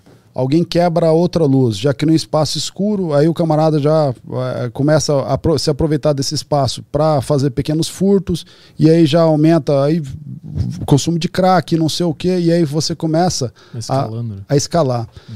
Então, é, aí voltando, né, dando essa volta toda, né, é, é uma cidade que tem essa preocupação com, com o espaço público, é muito bem cuidada, é muito bem iluminada. Então, é, voltando, Alexandre, Maringá é uma cidade diferente por quê? Porque as pessoas, né, culturalmente, eles participam muito mais é, do que é público. Né? É, eles participam da segurança pública. Então, eu reputo a experiência de Maringá ser positiva é, pela participação da sociedade. E a polícia é um reflexo da sociedade. Se lá nós temos uma polícia é, militar, uma polícia civil é, e uma guarda municipal que proporciona, a Polícia Federal também, estou lá também, a gente tenta ajudar no que pode, proporciona uma segurança de boa qualidade, é, é porque essas instituições elas elas fazem parte da sociedade também. Isso que as pessoas têm que entender. Uhum. O policial ele está na sociedade também. Então a sociedade influencia no trabalho que a, que a, que a polícia presta. E é interessante lá, é, é, o Conselho de Segurança, por exemplo, ele mantém o canil. Da, da Polícia Militar e da Polícia Civil. É, a, a, sociedade realmente participa da, da, da, da, segurança e o resultado é, tá aí, né? Mas obrigado pelo Alexandre aí. Eu acho que o, o- a experiência de Maringá poderia ser, é, Replicada, ser replicada, com certeza, desde que a sociedade passe né, a, a, a cuidar ela mesma mais também, a participar mais também da gestão da, da, da cidade e da gestão das políticas públicas. Né? É que a lógica é invertida, né? Quando a sociedade é boa, a polícia vai ser boa também, vai estar tudo funcionando. É, é uma base que tem que estar boa para as outras instituições funcionarem, né? Esse é, Exatamente. esse é o ponto. Mas lá tem a educação lá é muito boa também, por isso que o, a, a população é assim. Muito boa, educação muito boa. É uma cidade realmente é, diferenciada. Sou suspeito para falar, né? sou maringaense, mas já morei em várias cidades no Brasil todo. É, mas é uma cidade que tem uma qualidade de vida, educação, é, seja municipal, estadual, ela, ela é realmente de qualidade. Particular também, tem, ela tem uma opção muito grande de, de escolas e faculdades particulares. E acaba que ajuda, porque é, você, você tem a pessoa que, que tem acesso àquela, ao estudo. Né? Então, às vezes, ele trabalha de dia e estuda à noite. Então, ele tem é, facilidade para adquirir conhecimento, né? para se formar. Vamos lá para a próxima questão. A questão do Luca. Ele mandou: Boa tarde a todos. Bettini, já viajei algumas vezes para fora do Brasil e ficava em choque com a segurança que as pessoas vivem nesses lugares.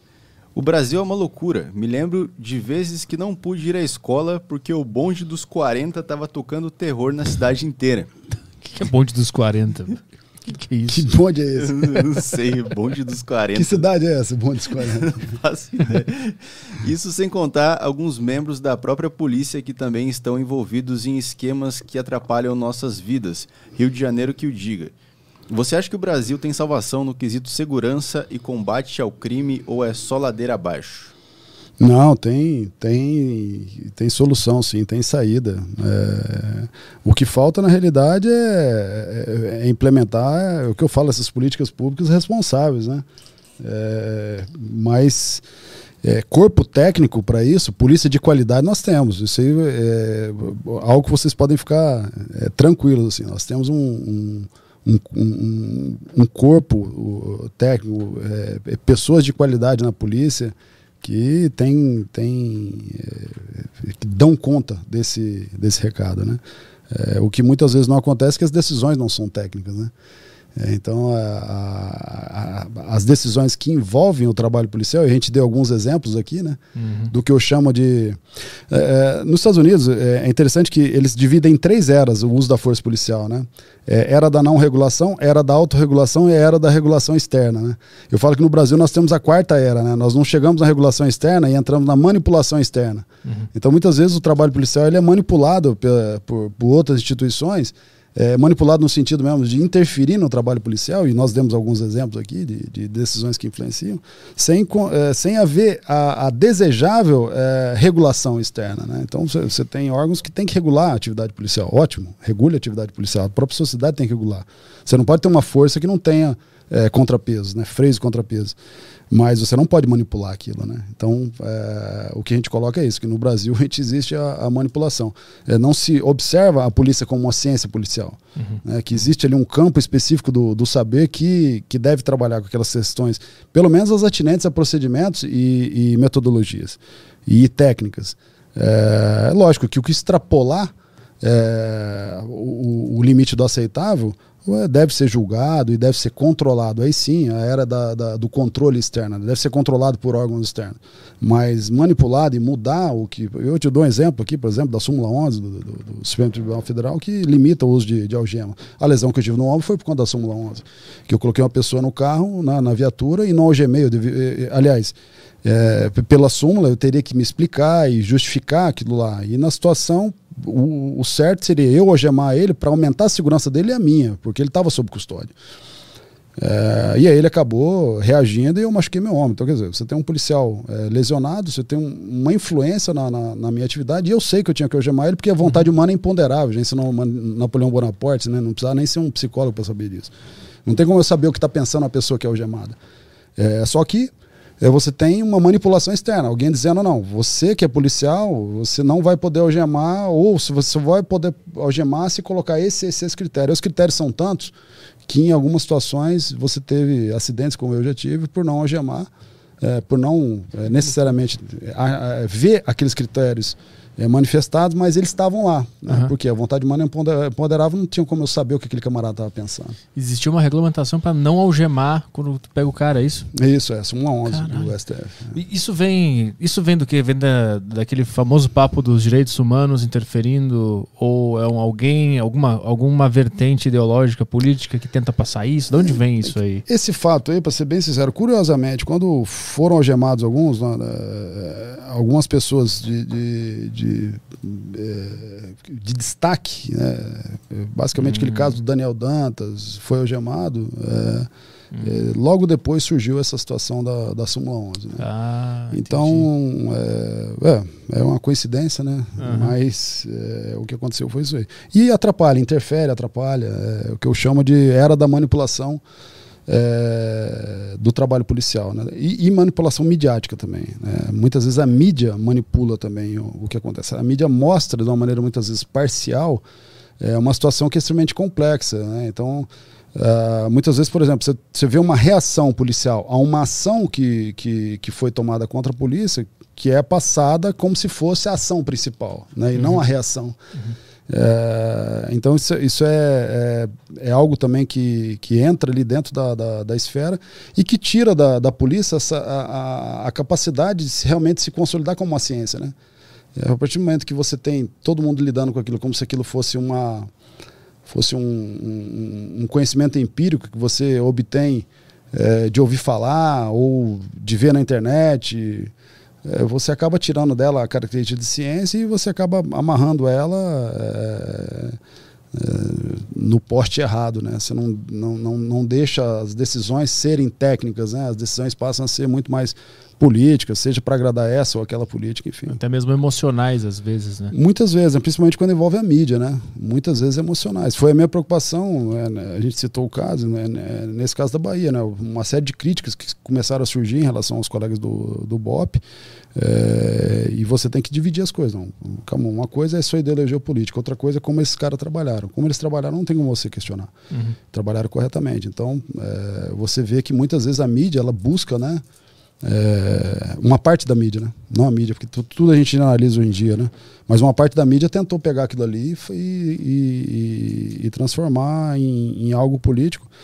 E sob risco de você pegar pais de família, né? Que eram os profissionais que estavam ali trabalhando, arriscando a vida deles e acabar com a carreira deles. é, ter um pai de família preso, enfim. A partir do momento que você inicia uma, um julgamento midiático, né? Tudo pode acontecer, né?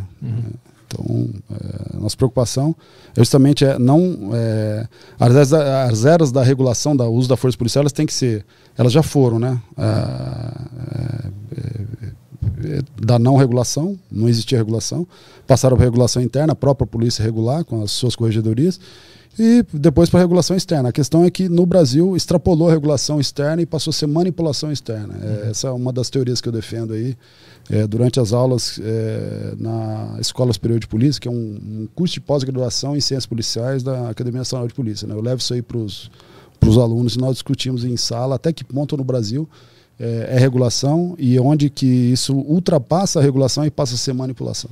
Para algum interesse próprio de algum, algum órgão específico, alguma instituição específica. É, muito- é, o interesse ou crenças, né? Muitas Aham. vezes são crenças, né? A, a polícia é é, ainda a polícia é muito estigmatizada, né? É, Nós, nós vemos ainda a, a atuação policial ainda ainda é muito estigmatizada. Se se se tem a polícia, uma atuação policial basicamente você tem um é, é como se já existisse uma, uma- um crime é, é, pré-estabelecido ali de abuso de autoridade. Você, praticamente você tem que provar que você não, não, não agiu com, com abuso. Então, existe uma inversão de valores no Brasil. Né? A atuação policial ela, ela, ela, ela é quase que, que, que é um, existe um pressuposto ali de, de, de truculência.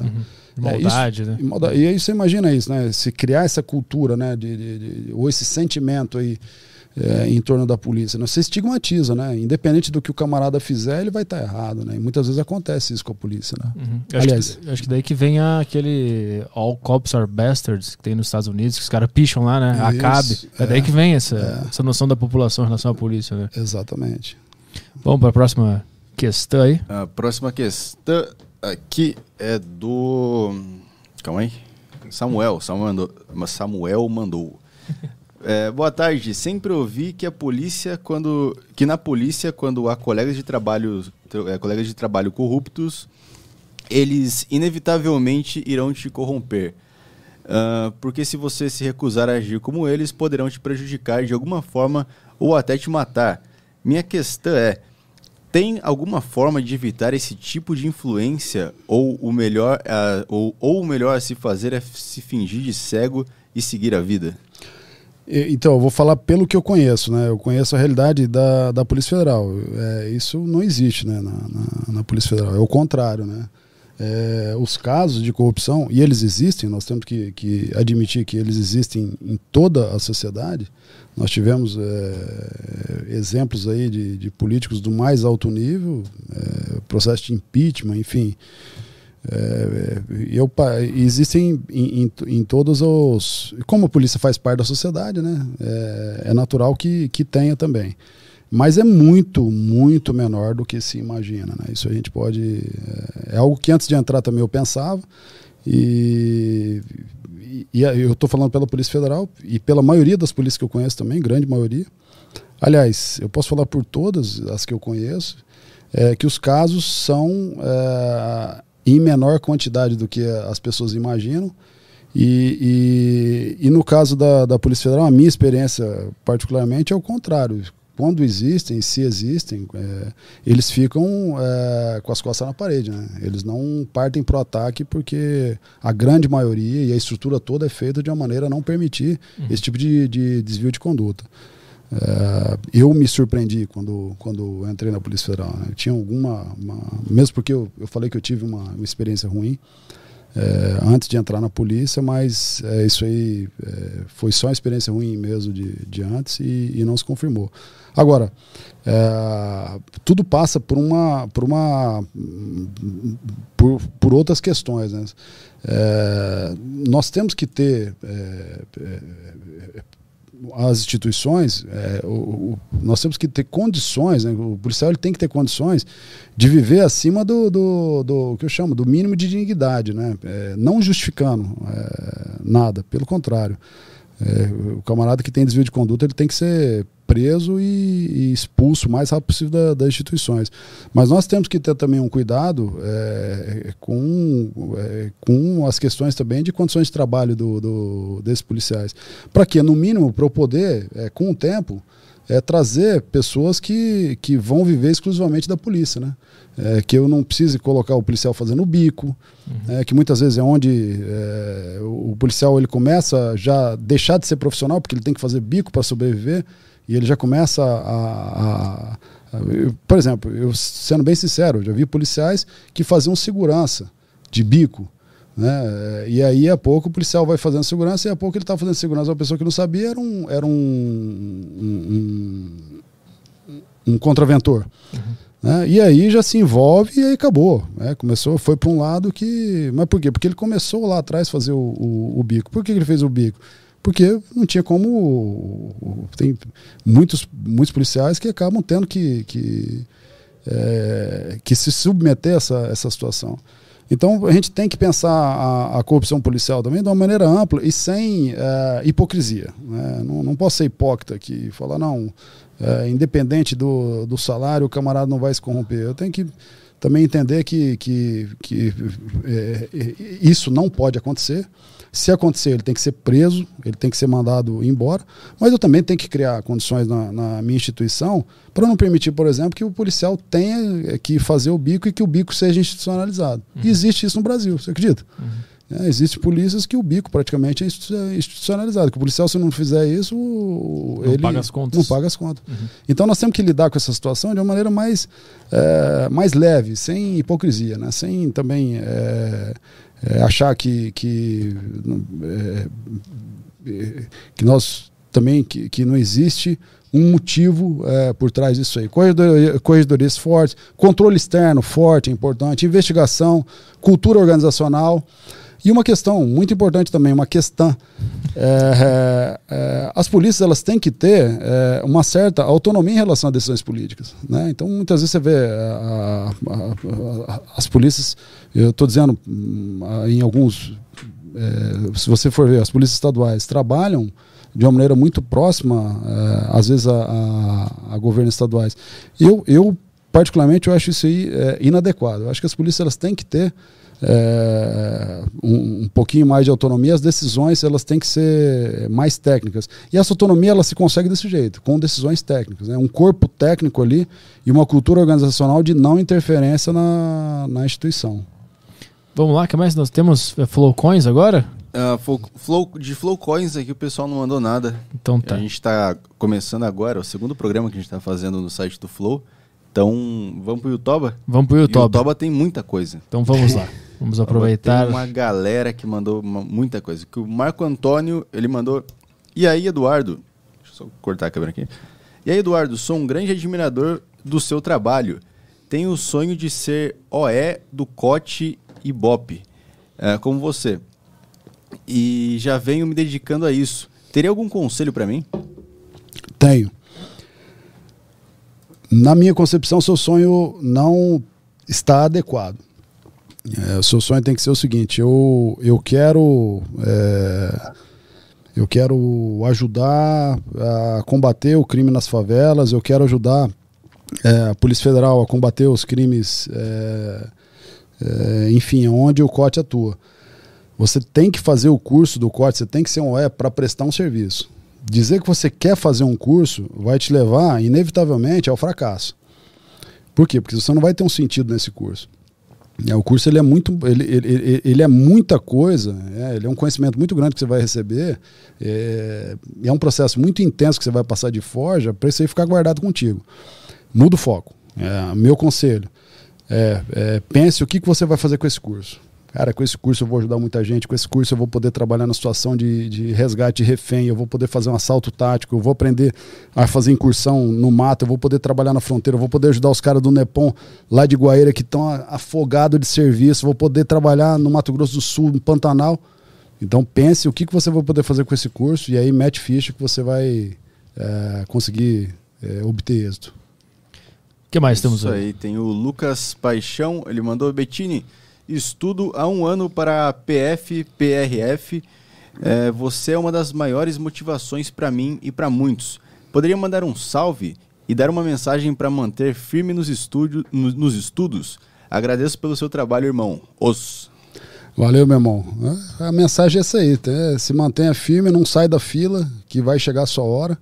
E procure, é, além da, da, do estudo, né, se manter bem fisicamente e manter é, o espírito bom também, né? Então tenha fé no, no, no, no, no que você está fazendo que, que você vai chegar lá. Nesse período de preparação, quando a pessoa está estudando para a prova, existe também uma prova física e a pessoa tem que treinar por conta própria? Existe uma prova física, é, tem que treinar por conta própria. Tem a prova física. Uh, agora, para essa última prova, diminuíram um pouco os índices, é, pelo que eu fiquei sabendo, eu mesmo não li o edital. Mas tem a prova física e tem que. Porque se não for. Tem a prova física, uma, uma prova médica, né? De, de, de, uma avaliação médica que você passa, são vários exames e tal. E o psicológico. Todos são é, importantes, não pode descuidar de nenhuma. Então tem que estar. Tá manter o mínimo necessário com a parte física ali para poder é, fazer a, a prova é, sem surpresas. Né? Então, quando tu era professor de biologia, tu, além de estudar para a prova e dar aula de biologia, tu também estava treinando para o teste físico? É, treinava para o teste físico. Eu dormia quantas horas por noite naquela época? Eu dormia pouco, viu?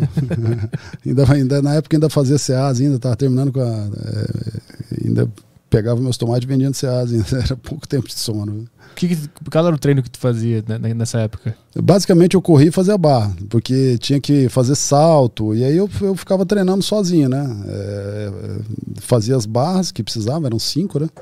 Eu quando comecei a treinar não estava fazendo as cinco, porque eu tava, tinha é, ficado muito tempo é, só trabalhando. Aí fui até fazer assim, eu fazia exatamente o que eu precisava. Uhum. É, e aí fui treinando, eu tinha dificuldade no salto também, aí fui pegando algum, alguns bizus, né? Com o pessoal para aprender a saltar melhor. Sempre fui ruim, ruim de salto. E, e, aí fui treinando, mas eu treinava exatamente o que eu precisava, assim. E treinava isso na rua, numa academia? Como é que era? Não, treinava na rua mesmo. Né? Correr num parque, barra, né? E, e aí tu passou de primeira? Na- Passei, na- graças a Deus, passei de primeira. Boa. Vamos lá. O que mais temos aí? Tem aqui. ah, qual foi a última? Ah, não, aqui achei o lugar. Tá aqui. Ah, o Ricardo de Souza Soares. Bettini Monstro, referência demais. Se possível, falar sobre a experiência na invasão do alemão e sobre as dificuldades do Vigia. Ah, a do alemão já foi, né? É, antes do Vigia, o que, que é essa aí? O Vigia é o programa que, que nós desenvolvemos, o período que eu fui coordenador geral de fronteiras no Ministério da Justiça, né? que é o Programa Nacional de Segurança nas Fronteiras e, e Divisas. Ah, é um programa que saiu do zero. É, ele é bem interessante porque a gente inverteu a lógica, da, do, do- do- do- os elementos lógicos de um, de um programa. Basicamente, falar isso aqui é bem interessante. O pessoal, é, basicamente as políticas públicas são desenvolvidas e tem todo um critério assim para desenvolver. É, o TCU faz um trabalho muito legal é, observando essas, essas políticas públicas e existe um modelo lógico que você tem que seguir. Né? Então você tem uma, um problema. Né? Então, por exemplo, eu tenho um problema segurança de fronteira. Em cima desse problema, é, eu desenvolvo uma, uma solução, né? eu tenho um, um, um projeto Aí eu busco recursos para esse projeto, aí esses recursos vão possibilitar entregas, e aí eu vou ter os resultados, e aí no final dos resultados eu tenho o que? O impacto, que é a mudança daquela realidade daquele problema inicial. Quando eu cheguei no Estado da Justiça, fui convidado pelo, pelo Dr. Rosalvo Fe- Ferreira Franco, um delegado de Polícia Federal, que era, foi chamado para ser o secretário de Operações Integradas na época da gestão do, do, do ex-juiz Sérgio Moro, é, no Estado da Justiça. Ah, quando eu cheguei lá, eh, a pasta de Secretaria de Operações Integradas era recém-criada. A minha coordenação geral de fronteiras era recém-criada. Nós não tínhamos recursos para começar.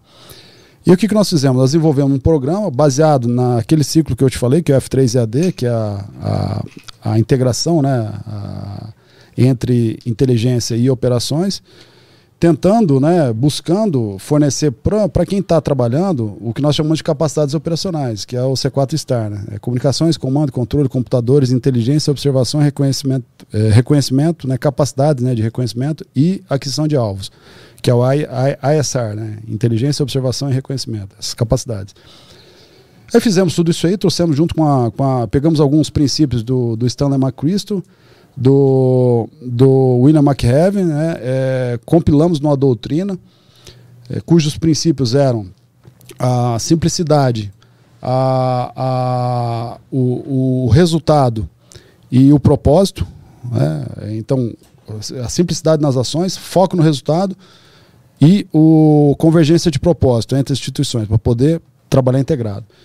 E criamos um tripé de operações. eh, o tripé era operações, eh, aquisições e ah, capacitações. E oferecemos esse pacote né, para os policiais. Só que o, o, ideal- o- o legal foi que no início nós não tínhamos eh, recurso para começar o programa. Então nós invertemos o modelo lógico do programa. Então o Vigia ele começa assim: eh, aplicamos uma, aquela a metodologia de Scrum.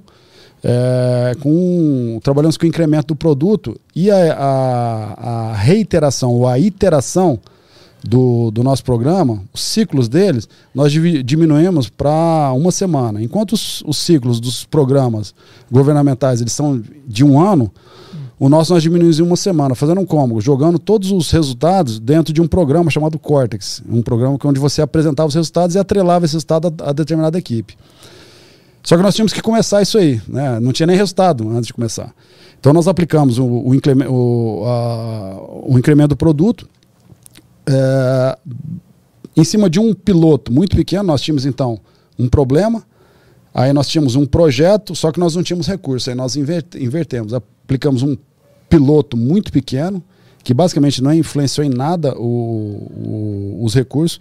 O investimento que nós fizemos nos primeiros quatro meses foram de em torno de 36 mil reais por mês. Isso para uma política pública a nível de Brasil é, é muito pequeno.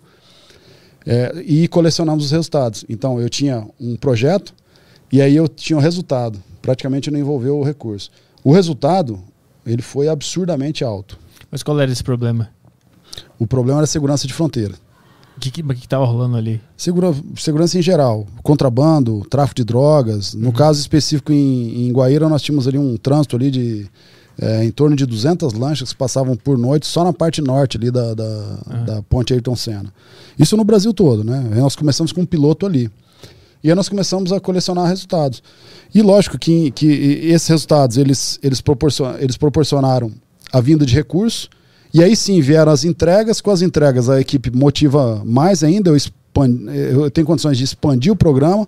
E aí eh, vem mais recursos. E aí a gente criou um ciclo, né?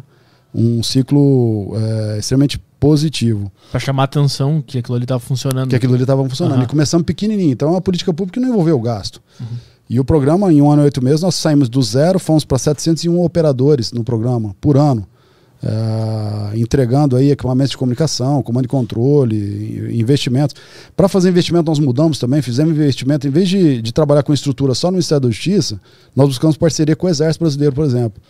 Então nós fazemos, um- chama TED, né? É, termo de execução descentralizada. Repassávamos recursos para o Exército, o Exército já tem uma estrutura toda de aquisição, de logística, e não só de aquisição, né? O Exército ele pensa, quando ele vai adquirir algo, ele já tem aquilo pensado em como ele vai fazer a manutenção daquilo, coisa que muitas vezes a- as instituições de segurança pública não tem essa capacidade logística. E aí nós fizemos as aquisições via Exército, entramos no- com o Exército na, na parte de manutenção, criando um- algo é, novo também, chamado de condomínio.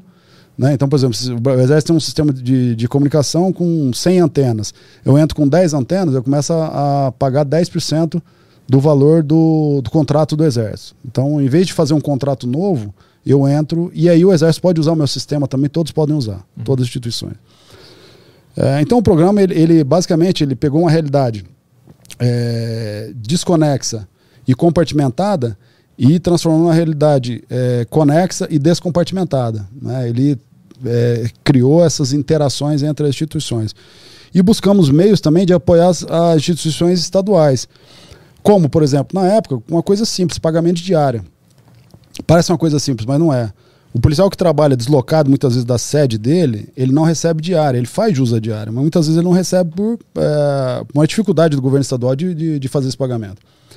A gente tem que levar em consideração que o governo federal, é, existe uma, uma, uma diferença muito grande entre a, a, a captação de recursos federal, estadual e municipal no Brasil. O governo federal ele capta em torno de 70% dos recursos de impostos e tributos. Governo estadual 25% e ah, os municípios 5%. Então tem que ter uma, uma contrapartida do, do, do, do governo federal. E qual foi a maneira mais rápida nós fazermos essa contrapartida? Pagando as diárias. Então nós começamos a pagar diária. Com isso, uh, nós conseguimos manter colegas em regiões que eles não, que não tinham colegas.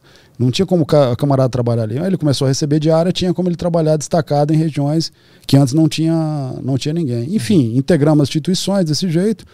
É, melhoramos as condições da- das polícias estaduais, que começaram a, a trabalhar na mesma condição da, da Polícia Federal, que é recebendo diária quando trabalho, isso é normal na, na, na Polícia Federal, e aumentou muito a, a, a produção. Nós aumentamos ali em um ano, em, em torno da produção, a apreensão de drogas é, aumentou é, no âmbito do programa Vigia em 300%, apreensão de, de, de contrabando e, e em torno de 800%. Enfim, um programa extremamente positivo que aplicou uma metodologia é simples. O vigia ele parte do princípio de que o, o ambiente fronteira ele é VICA, né? volátil, incerto, complexo e ambíguo. E quando eu digo que ele é complexo, significa que ele é imprevisto e instável. Então, se ele é imprevisto e instável, ele é complexo e não é complicado, eu tenho que aplicar é, nesse tipo de ambiente é, soluções simples. Porque se eu aplicar soluções extremamente rebuscadas e muito complicadas, elas não vão conseguir dar conta daquele ambiente imprevisto e estável, porque ele vai mudar. Então tem que ser simples. Por isso que o princípio do vigia é simplicidade, resultado e propósito. Então deu, deu muito certo, né? É uma doutrina que não é nova, né? Ela foi aplicada aqui no Brasil pela primeira vez e nós esperamos que ela, é, que ela seja replicada aí na segurança pública, né? Pelo menos os princípios do vigia. Né? Ele não está mais sendo aplicado agora. Não, é, o, ele, o Vigia continua, né? Eu fui exonerado do Ministério da Justiça no dia 24 de setembro é, desse ano, né? É, e do ano passado, aliás, né?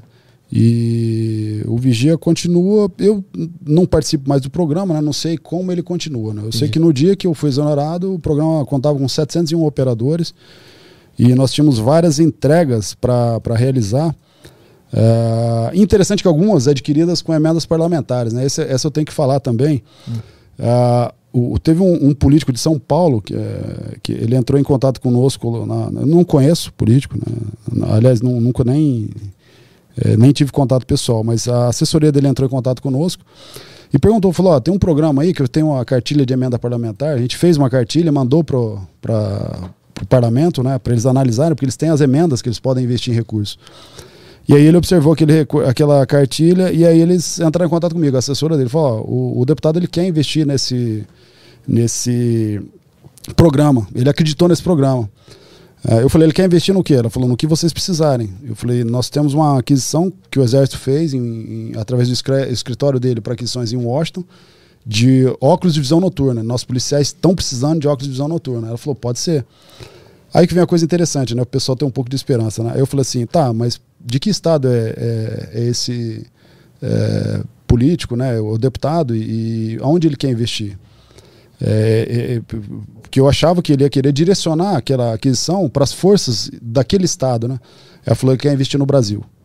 Então, onde, onde for bom para o Brasil, ele, ele quer investir. Então, eu tenho que, que dar esse testemunho, né? Isso aí uma, uma, aconteceu conosco. É, o deputado, é, é, é, se eu não me engano, é por São Paulo, Luiz Felipe de Orleans Bragança. E esse tipo de coisa, né?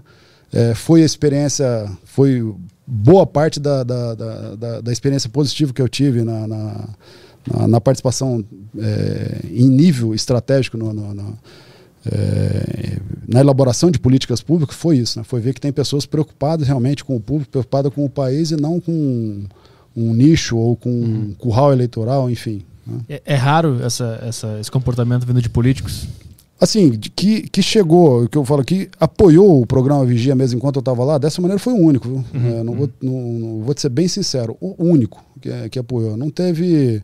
Não tiveram outros apoios, é, as pessoas falam bancada da bala, ninguém é, procurou é, apoiar. Foi o único. Foi uma emenda de 1 milhão e 400 mil reais. Nós conseguimos adquirir 70 óculos de visão noturno. Isso faz a diferença entre a vida e a morte para o operador que opera nessas condições é, principalmente em áreas é, rurais, né? E condições de baixa visibilidade, que é o normal do trabalho, né? É, o policial basicamente trabalha à noite. E foi o único que, que direcionou, é, nesse período que eu estava lá, de um ano e oito meses, direcionou uma, uma, uma, uma emenda de 1 milhão e 400 para a aquisição desses 70 óculos de visão noturno que ainda vão ser entregues para os policiais. Isso é um processo que foi concluído ano passado, mas ele, por conta da pandemia, ele vai ser entregue é, ainda esse ano. O Brasil, por ele ser muito grande, fica mais complicado de cuidar das fronteiras, né? São 16 mil quilômetros de fronteira, né? Passando ali, iniciando desde lá de cima. Tem em Venezuela, é, tem é, a Amazônia, né? Que é um continente, né? É impressionante, eu estou fazendo o, o, o, doutorado no, no IMPA. É, a Amazônia é um continente, são dimensões continentais. A, as dificuldades que as instituições de segurança têm para operar no Amazonas são absurdas e demandam um cuidado muito grande do governo federal. Né? E uma integração com as Forças Armadas. Né? A presença do Exército no, no, no, na, no Amazonas, né? na, na, região amazônica, é muito forte. Uhum. Então, é, precisa ter essa, essa integração. E aí nós temos, né, descendo, tem a área de Pantanal, tem 33 cidades gêmeas. Imagina que cidade você não sabe onde é o Brasil, onde é o Paraguai. É, é, área de Campos Gerais, regiões agricultáveis, lagos, que nem o Lago de Itaipu. Né? Então, é, a fronteira realmente é um ambiente extremamente é, complexo. Não tem, tem, tem algum. Qual é o, o, mais crítico? É na Amazônia? É o lugar mais crítico de fronteira ou é no Paraguai? Não dá para. Na realidade, assim, a fronteira ela tem que ser trabalhada como um todo e de hum. maneira sistêmica. É, e o crime ele é extremamente adaptável. Então, é, nós temos também que trabalhar com essa adaptabilidade. Né? A adaptabilidade dentro do Vigia é uma das competências centrais né, do, do, do, programa. O, o, o, conceito de eficiência, ele mudou, ele deu lugar para o conce conceito de adaptabilidade. O conceito de eficiência é basicamente um conceito taylorista, fordista, é, atrelado à, à Revolução Industrial, e que na, na era uh, da informação, uh, eu não posso atrelar uh, uma política pública ao conceito de eficiência. Vou te dar um exemplo aqui. Você fala assim, não, vamos construir uma base gigantesca em Ponta Porã. porque o, o pessoal está passando aqui ó, nessa, na linha seca, aqui nessa região aqui de Ponta Porã, aqui. Para baixo de Ponta Porã, entre Ponta Porã e Mundo Novo. Aí você vai lá onde eles estão passando lá e constrói uma base gigantesca. Aí eles vão fazer o quê? Eles vão Mudar. mudar. Então, esse conceito de eficiência, o que, que é eficiente? Isso aí já vem mudando há um tempo, né? A, linha Maginot na, na Segunda Guerra Mundial é um exemplo, né? Construíram uma linha lá entre a França e, e, e- e a Alemanha é, e simplesmente a Alemanha é, desbordou aquela, aquela linha. Então, o crime ele se adapta, né? Assim como isso aconteceu na Segunda Guerra Mundial, é, isso vem, acontece com o crime. Então, a adaptabilidade é a mais importante. Né? Então, eu tenho que trabalhar com a fronteira olhando ela como um todo, monitorá-la o tempo todo e manter a governança dela. Que é a governança é, é, entre as instituições? Né? É avaliar, direcionar e monitorar o que está acontecendo. E aí, se eu estou monitorando, eu consigo avaliar. Se eu consigo avaliar, eu consigo direcionar para onde está precisando. Basicamente, uma, da- uma das maiores deficiências que nós temos é a capacidade de governança entre, é, é, em relação ao que acontece. né? Tem que ficar de olho em tudo e entendendo o que, está rolando e aí fazer, é, sei lá, operações específicas para aquele momento, porque aconteceu tal coisa naquele momento. Porque Exatamente. nunca pode focar num ponto específico. Exatamente. No sul tem alguma coisa? Rio Grande do Sul com Uruguai ali, rola alguma coisa? Tem, tem. O Rio Grande do Sul, é, você tem, você tem problemas, é, desde, por exemplo, contrabando de vinho.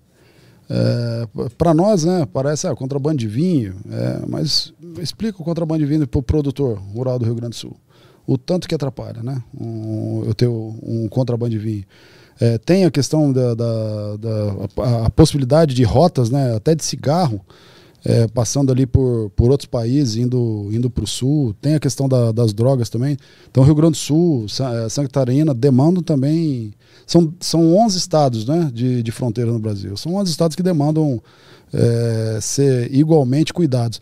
Lógico que a gente tem que observar algumas situações que saem da curva. E aí eu cito o caso eh, do estado do Amazonas como exemplo, o Acre, por exemplo. Né? O Acre é o estado eu tenho lá a região do, do Alto Juruá, uma região que é, é- São regiões extremamente difíceis para operar. Se você imaginar, é, o problema de comunicação, por exemplo, no Acre. Como é que você vai fazer uma operação se não, não existe é, comunicação, não existe celular? Então você tem que primeiro montar um sistema de comunicação para você poder fazer a operação depois. Se você chegar nessas regiões, é extremamente é, complexo, você demanda deslocamentos, tem região, tem épocas do ano que o rio está baixo, que você não consegue chegar, que tem que ser barco é, muito pequeno, tem que ser parte a pé, demanda um deslocamento com aeronave, o custo é caro.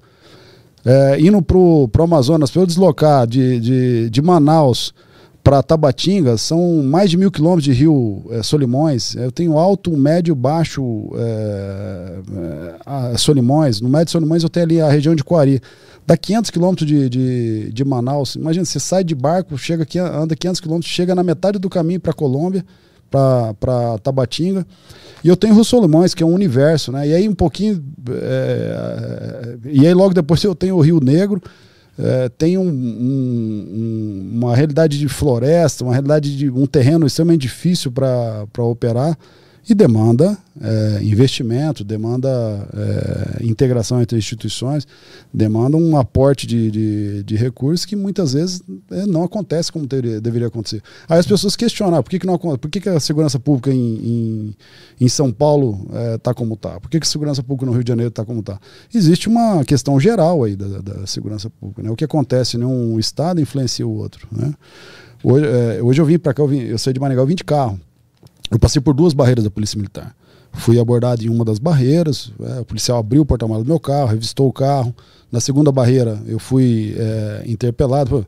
Os, os policiais estão fazendo o trabalho deles. Você ser abordado duas vezes num dia, né, numa manhã de, de segunda-feira, é, eles estão fazendo o trabalho deles. Mas é, não, é, não adianta eu ter um trabalho em uma rodovia é, eu tenho um trabalho feito pelo, pelo Guaíra, eu tenho um trabalho feito no Mato Grosso do Sul e deixar uma porta aberta.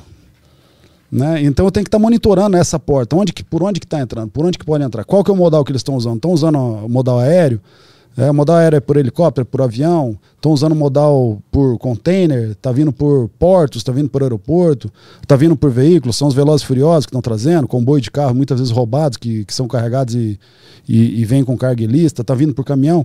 Então tudo isso demanda um monitoramento. Lógico que a Polícia Federal e as outras instituições fazem esse, eh, esse monitoramento. Ah, mas você tem que criar condições para que elas tenham realme- re- eh, realmente eh, capacidade efetiva de operar é, nesses ambientes. Né? E aí você demanda investimento em pessoal, investimento em, em equipamentos, condições né, de, de trabalho. Então, assim, a questão de segurança pública, ela, ela é, não tem outra palavra, né? Acabo ficando repetido, ela é extremamente complexa, né? Então, é, uma coisa acaba dependendo da outra ali e nós temos que trabalhar de uma maneira mais é, geral, né? É, não adianta eu eleger um foco, isso aí chama estratégia das prioridades, né? E querer trabalhar só aquela prioridade. Ah, eleger só o tráfico de drogas, né? querer trabalhar com aquilo. Eu tenho que trabalhar o tráfico de drogas, tenho que trabalhar o contrabando, o tráfico de armas, Uhum. o roubo que acontece. Pelo, pelo que eu tô vendo, parece que é muito difícil de estar à frente do crime no sentido de enxergar qual é o próximo passo deles e já estar preparado para o que vai acontecer. Parece que a polícia está sempre atrás e tenta encurtar esse distanciamento para estar o mais próximo possível, né? É, e, e aí a arma que, que a polícia tem é a inteligência e a integração, né? as armas. Né? Uhum. É, por quê? Porque a integração ela possibilita você uti- utilizar fragmentos de informação que muitas vezes não, não seriam utilizados, seriam perdidos. Né? Esse livro mesmo, Mamba Negra, é, ele fala isso aí, que parte da investigação estava sendo conduzida pelo DIEP, da Polícia, é, da, da Secretaria de Segurança Pública do Paraná, parte pela Polícia Federal. Só quando houve essa integração, essa conversa, que aconteceu quase que por acaso, porque o, o, o Dias, que era o delegado que estava conduzindo, é, conversou com um, um outro amigo da, do DIEP e descobriram. E aí é, falaram sobre assalto ao banco, lógico, mas aí descobriu. Então esse tipo de integração, é- ele, ele é o caminho. A inteligência, né, o investimento na, na, na inteligência é o caminho. Mas também inteligência sem capacidades operacionais não, não, não vão é, refletir em, resultados. Por exemplo, tenho que ter capacidade de operar lá no Alto Juruá. Senão, eu vou deixar as, as quadrilhas que estão é, se multiplicando naquela região é, Toma conta. tomar conta. Uhum, uhum. Vamos lá, mas super chatos? É isso aí, tem mais aqui. Tem o, o hum, F1 Ribeiro. Há a possibilidade do crime organizado no Brasil, caso a segurança pública não seja tratada com o devido valor, chegar ao patamar dos cartéis mexicanos no quesito enfrentamento ao Estado? É a mexicanização, né? Isso é preocupante. é, é, essa questão aí da, da, da mexicanização é preocupante. Ah, é, se você não, não é, trabalhar de uma maneira que, que é o que eu, que eu costumo falar, que, é, que você reduza a vitalidade financeira das organizações criminosas. Reduza, assim, a sua capacidade, né, seu poder bélico, seu poder é, de corromper, seu poder, enfim. É, você vai criando um, um- uma Pandora, né? É, e, a hora que essa caixa se abrir, você não sabe o que pode acontecer. Então existe. Eu dizer que não existe seria, seria isso irresponsável da, da minha parte. Por outro lado, que eu digo, nós temos instituições fortes. Nós temos instituições que têm capacidade eh, e que estão trabalhando nesse eh, contra o crime organizado. O crime organizado tem sofrido reveses eh, muito fortes. Ah, mas eh, existe um, um- caminho muito grande ainda, um campo muito grande ainda para se trabalhar, principalmente nessa, nessas questões. Capacidades operacionais das equipes, eh, inteligência e integração da- das instituições. Vamos lá? Toca a ficha aí. Vamos para a próxima, que é o Navarro. Petri, como, como, Petri, como sempre, mandou bem demais nas perguntas. Foi muito bom conhecer o lado mais humano desse policial que é a minha maior inspiração. Parabéns aos dois por essa conversa foda. Pô, valeu, obrigado. Valeu, obrigado. Como é que é o nome dele mesmo? É o Navarro. Valeu, Navarro. O Eliezer, Eliezer, isso. Eliezer Hernandes mandou aqui. Parabéns a todos pela conversa. Por Matheus Santiago. Ah, Bettini contra um. Contra não. É, Bettini conta um pouco da operação do, ah, da operação no Cote que os caras do serviço secreto dos Estados Unidos dormiram e o senhor fez a segurança do presidente dos Estados Unidos na época. Essa é a história bem interessante, tá no, tá no corte, né? É, esse tipo de coisa acontece, né? É, O, co- o colega lá deu uma, uma relaxada e, e mostra que, que é, todo mundo é humano, né? todo, mundo, todo mundo erra, né? Qual é o contexto dessa história? A gente estava fazendo a segurança do, do Bush na época, né? E a gente estava em cima de um, de um prédio, eh, que era o, o- de um hotel, que era o Blue Tree. E aí tava nós, do, do COT, eu e outro atirador, e tinha uma equipe da, da- do serviço secreto também, né? E a gente tava com muito frio. Tava muito frio lá em cima, né? E os caras estavam com equipamento adequado para aquela temperatura, mas eles ficaram extremamente confortáveis e deram uma cochilada, né? E chegou um determinado momento ali que ficou eu e o outro colega lá passando frio e a gente, e a gente conta isso aí, né? No, no livro ali com uma pitada de, de humor. mas basicamente foi isso aí. Esse é o qual esse livro? É o Charles Catango, por dentro do grupo de operações especiais da Polícia Federal. O primeiro o livro que a gente primeiro. lançou. né? Boa. Vamos lá, o que mais temos aí? Tem a última aqui, deixa eu conferir, conferir no YouTube se é a última mesmo. É a última que é a do Marco Antônio, que é o mesmo cara que mandou a primeira, que ele falou do sonho dele. Ele, ele pediu um conselho aqui, um. Acho que foi um conselho? É, ele pediu um conselho. Ele mandou, eu de novo, Eduardo. Justa, é, justamente essa vontade de ser OE. É, eu tô falando certo? Tá? OE? OE. É, a vontade de ser OE é, na verdade, porque meu sonho é poder ajudar ao lado da Polícia Federal. Pessoas que estão sofrendo na mão desses bandidos. Boa, então Boa. você tá no caminho certo mesmo. Então não tem erro. Então você vai chegar lá. Vai e vença. É isso aí. De Fechou? YouTube fechou, de Telegram fechou. Tem mais nada no, no Telegram, não entrou nada Dá uma de olhada no, no Não. Flow aqui. Do Não Samuel. tem mais nada. Então tá, vamos, vamos embora? Fechou? Fechou.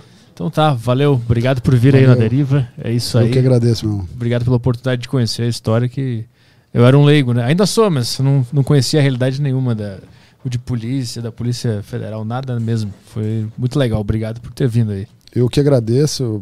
Para mim é um, é um prazer estar aqui e, e- e espero que, que as dúvidas tenham sido sanadas e a gente está à disposição também. E o nosso lema, né? É, desejo a vocês aí que fiquem com lealdade e destemor. E para quem quiser comprar os teus livros, qual é o site que o pessoal entra? É o www.betine com dois T's e I no final, story, né? betinestore.com.br. Boa, vou botar É, no... pro pessoal, tá na descrição do, da live, tá? Quem quiser entrar aí, tá na descrição da live é, o link do site dele. A gente autografa e manda. Boa, então tá. Amanhã estamos de volta aqui no Deriva, às 11h30 da manhã, amanhã, que vai ser com o Thiago Ventura. Thiago Ventura, isso Thiago aí. Ventura Esse é estará muito aqui. bom, hein? É, estará Sou aqui. fã dele, cara. Boa. Ele vai estar Thiago. aqui às 11h30. O Caio vai ter que 11h30. acordar cedinho. Não vou nem dormir aqui. Então tá. Amanhã, 11h30, estaremos de volta aqui no Aderiva. Se você gostou desse podcast, por favor, dá um likezinho aí, porque o Aderiva é o menor podcast da Podosfera e nós precisamos da sua ajuda, tá? Então vamos partir desta para melhor. Vamos ver o que tem do lado de lá. Valeu, galera. Até amanhã. Tchau, tchau.